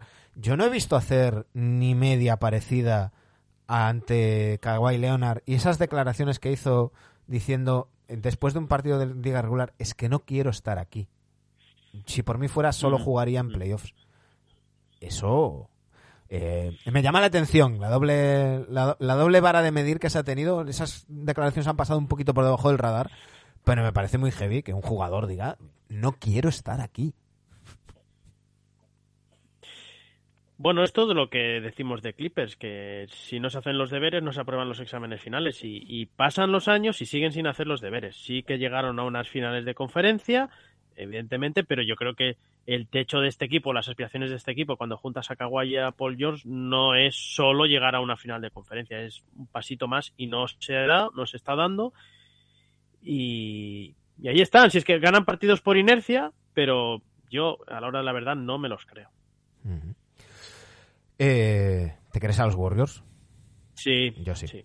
Yo sí, sí. Sin, sin duda. Y quería, quería, quería comentarte lo de los Warriors, eh, antes que con Antonio, y digo, me voy a guardar el, el comentario para luego. ¿Cómo son estos equipos campeones? Eh? ¿Cómo son estos jugadores de otra raza, de otra dimensión, históricos, top, lo que queráis? Que cuando se lesiona Curry a final de año decimos, esto se ha acabado, Sí. ya pueden empezar a mirar el draft. Resisten con dos cojones ese equipo sin irse abajo la clasificación. En parte, podría decir que también los Lakers, por ejemplo, en ese caso también han acabado resistiendo, ¿no? Para poder seguir teniendo aspiraciones de jugar eh, en playoff. Pero lo de los Warriors, dice, joder, han aguantado. Vuelve, vuelve Curry y, y Curry vuelve a un nivel pues similar al, al que vimos a final de, bueno, a Ujú. principios de, de temporada, ¿no? Sí, sí, Curry está, está, está brutal. Está brutal. Eh, sí, por supuesto, yo- de los Warriors hay que, hay que fiarse y, yo creo que van, que van a acabar más arriba de donde están, están ahora mismo quintos. Están cogiendo una buena racha, están eh, 5-2 los últimos siete partidos y, cogiendo el, flow que, suelen decir, ahora llevan tres victorias consecutivas y, veremos a ver cómo, cómo evolucionan estos Warriors, pero la experiencia nos, nos hace fiarnos de este, de este equipo. Eh, independientemente de que luego puedan hacer un movimiento para reforzar la segunda unidad o no, eso ya, ya veremos, pero incluso con el, equipo tal cual como lo tienen, eh, hay que fiarse de, de ellos. Y por último, los Dallas Mavericks. ¿Te fías de los Mavericks, Dani? No, tampoco. Yo tampoco, yo nada. Es imposible, es, es que es imposible fiarse. Porque eh, lo comentamos también, joder, y es que parece que tal, pero lo comentamos también antes de las fiestas. Cuando la, la- aquella semana de exhibición, aquella semana de exhibición de Doncic, de cada día no sé cuántos miles de puntos y demás, pero los hacía con equipos relativamente de, mu- de- peor nivel. Digo, si acaba, Claro. si necesitáis a Luca que os haga 50 puntos para ganar como ayer a Detroit, es que hay un problema. Hay un problema. Es una plantilla justa, muy justa. Mal diseñada. Y, que, por cierto, eh, no, no hemos hablado de, de rumores porque tampoco mm, hay nada mm, importante y porque ya sabéis que los rumores cuando vienen solamente de un lado, y me da igual que sea Bognarowski, que sea Charania, por muy fiables que sean, cuando vienen solo de un lado, generalmente son filtraciones interesadas y en medio de todo esto. Pero sí, eh, uno de los rumores que ha salido por varias fuentes distintas es que los, los Mavericks estarían ofreciendo a Dorian Finney-Smith, al que renovaron en su día la temporada pasada y dijimos que era un chollo, que no ha empezado tan bien como, como, como estaba la temporada pasada, no ha empezado tan bien esta, esta temporada. Eh, pero bueno, eh, no parece que vayan a encontrar lo que buscan eh, por Dorian Finney-Smith, que ellos buscan una segunda estrella para acompañar a, a, a Don Nos ha jodido. Claro. Nos ha jodido una segunda estrella, claro. Claro. ¿Y quién Pero- no busca una segunda estrella? Pero bueno. Dani, antes de irnos, lo decía antes con, con Antonio. eh, mira, lo tengo aquí. Equipos que tengan balance positivo fuera de casa en esta temporada 22-23 de la NBA, cuando llevamos mm, más o menos 50 y pico partidos. Eh, los Boston Celtics 17-9, los Bucks 13-12, los Sixers 13-9, los Nets 16-11. Estos cuatro equipos de la conferencia este, nada más. Y de la conferencia oeste, tenemos que irnos a los Kings 12-10. eh, y tenemos en 50% a los Nuggets 12-12 y a los Clippers 14-14. El resto de los, de los 23 equipos restantes están en balance positivo, en balance negativo fuera de casa. Es algo que no tiene precedentes. Casi siempre, al menos los, los seis primeros suelen estar también en positivo fuera, de casa. Eh, yo creo que más allá de, sacar strong opinions, ¿no? Eh, a mí me parece, y no sé si estarás de acuerdo conmigo, a lo mejor dices, eh, vaya fumada, Manu, vete a la cama, que ya son horas. Eh, a mí me parece una muestra del load management y de estas cosas de sentar a los titulares fuera de casa, porque estos equipos no sientan a sus jugadores importantes en casa, sino que los sientan fuera. Y yo creo que eso lo estamos viendo y que, que afecta al, al balance, además del arbitraje, ¿eh? que también es un arbitraje que cuando sabes que cuando el arbitraje es malo suele ser casero. Hmm. Sí, er- a ver, yo ahora mismo estadísticas en la mano no te sabría decir si lo que dices es así, pero tiene toda la... Podrías tener toda la razón del mundo, ¿no? Eh, estamos... Ahora estamos también en estas dos, tres semanas antes del playoff donde hay muchos, jugo- muchos equipos que no sabemos con quién van a jugar, que sus estrellas empiezan a descansar y, y eso al final se acaba notando. Hay equipos... El otro día Clippers, yo había jugadores que digo, pero este tío de verdad que estaba jugando aquí. Eh, Sí, sí. Entonces esto lo estamos viendo demasiado a menudo, sobre todo cuando los equipos juegan fuera de su campo, ¿no? También luego te doy la vuelta a la tortilla y te digo, bueno, seguramente es que lo normal es que tú cuando vas fuera de casa pierdas, ¿no? Lo normal es que siempre, lo que normal es que gane el de casa y pierda el que juega fuera. Eso sería lo normal, ¿no? Por eso se juegan partidos en casa y partidos fuera. Pero claro, si durante hace tantos años que no se bebía una cosa así, pues, pues algo de, algo de eso tiene que haber, ¿no? Ujú. O sea, no me creo yo que, no me creo yo que lo, que por mucho que lo normal es que se gane siempre en casa, pues que, que un equipo muy bueno pues no tenga un super récord fuera de casa, como por ejemplo los Warriors, ¿no? Estaba buscando, a ver, mira, eh, te voy a buscar las, el balance de la temporada pasada eh, con todos los partidos jugados.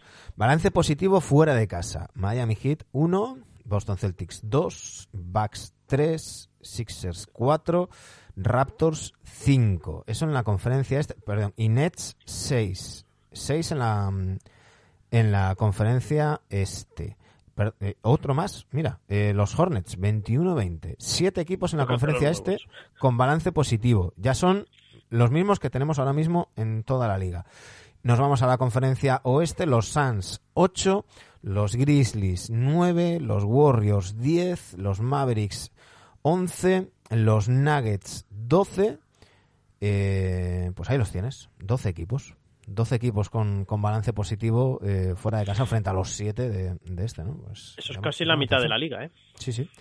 Llama, llama la atención este, este cambio. Fue algo que, sí. que me di cuenta hoy por la mañana, que viendo, viendo la clasificación para ponerlo ahí en Twitter, y me llamó mucho la atención y yo creo que, que- que es algo a, a tener en cuenta y que también para poner en, en, en- en contexto cuando hablamos, por supuesto, del balance de Burgos, pero también de otros equipos, cuando dices que fuera de casa están, bueno, pues están en, en sintonía con cómo está la liga, que está un poco, como, como diría mi sobrina, regulinchi, está un poco regulinchi lo- los equipos fuera, fuera de casa. Pues Dani, eh, nada, te dejo ir a, a descansar eh, hasta que esta, esta edición eh, con bajas de, de NBA Adictos, este 497. Os recordamos, sábado, 11 de febrero, una y media, Sala Mirador, Madrid, España, Europa, Europa, el mundo. The Wall, We Are the Wall, We Are the Children. Ahí estaremos, podéis co- eh, conseguir vuestra entrada en lamirador.com. Eh, ya sabéis, una cantidad simbólica para cubrir gastos de, de la sala y, y- y- y daros prisa porque ya llevamos unas cuantas, ¿eh? Y, Sí, sí. A, aforo limitado, aforo limitado. Eh, por cierto, si alguien va a querer camisetas, si alguien va a que- mm, eh, de- del programa, eh, decídmelo estos días para, para llevarlas, porque si no, no va, no va a haber existencias. ¿eh? Así que ponernos en, en contacto con nosotros si vais a querer camisetas del, del programa. Nosotros nos vamos, volvemos mañana, miércoles, a las 8, miércoles 1 de febrero, con Iman Eidan. Hablaremos de los Raptors, que hay mucha tela que cortar. Y la semana que viene nos vamos eh, con, eh, con, con Javi López. Eh, espera, que me- ya me había olvidado esto que me habías dicho. Vamos a hacer una raid, a los que estáis por aquí por, por, por, por Twitch. Eh, ¿Cómo es, Dani? Memes Nastic. Memes Nastic. Memes. Memes Nastic, aquí, aquí. Pues a- os dejamos con los de Memes Nastic. Y, y lo dicho, mañana a las 8 volvemos. Un saludo. Chao.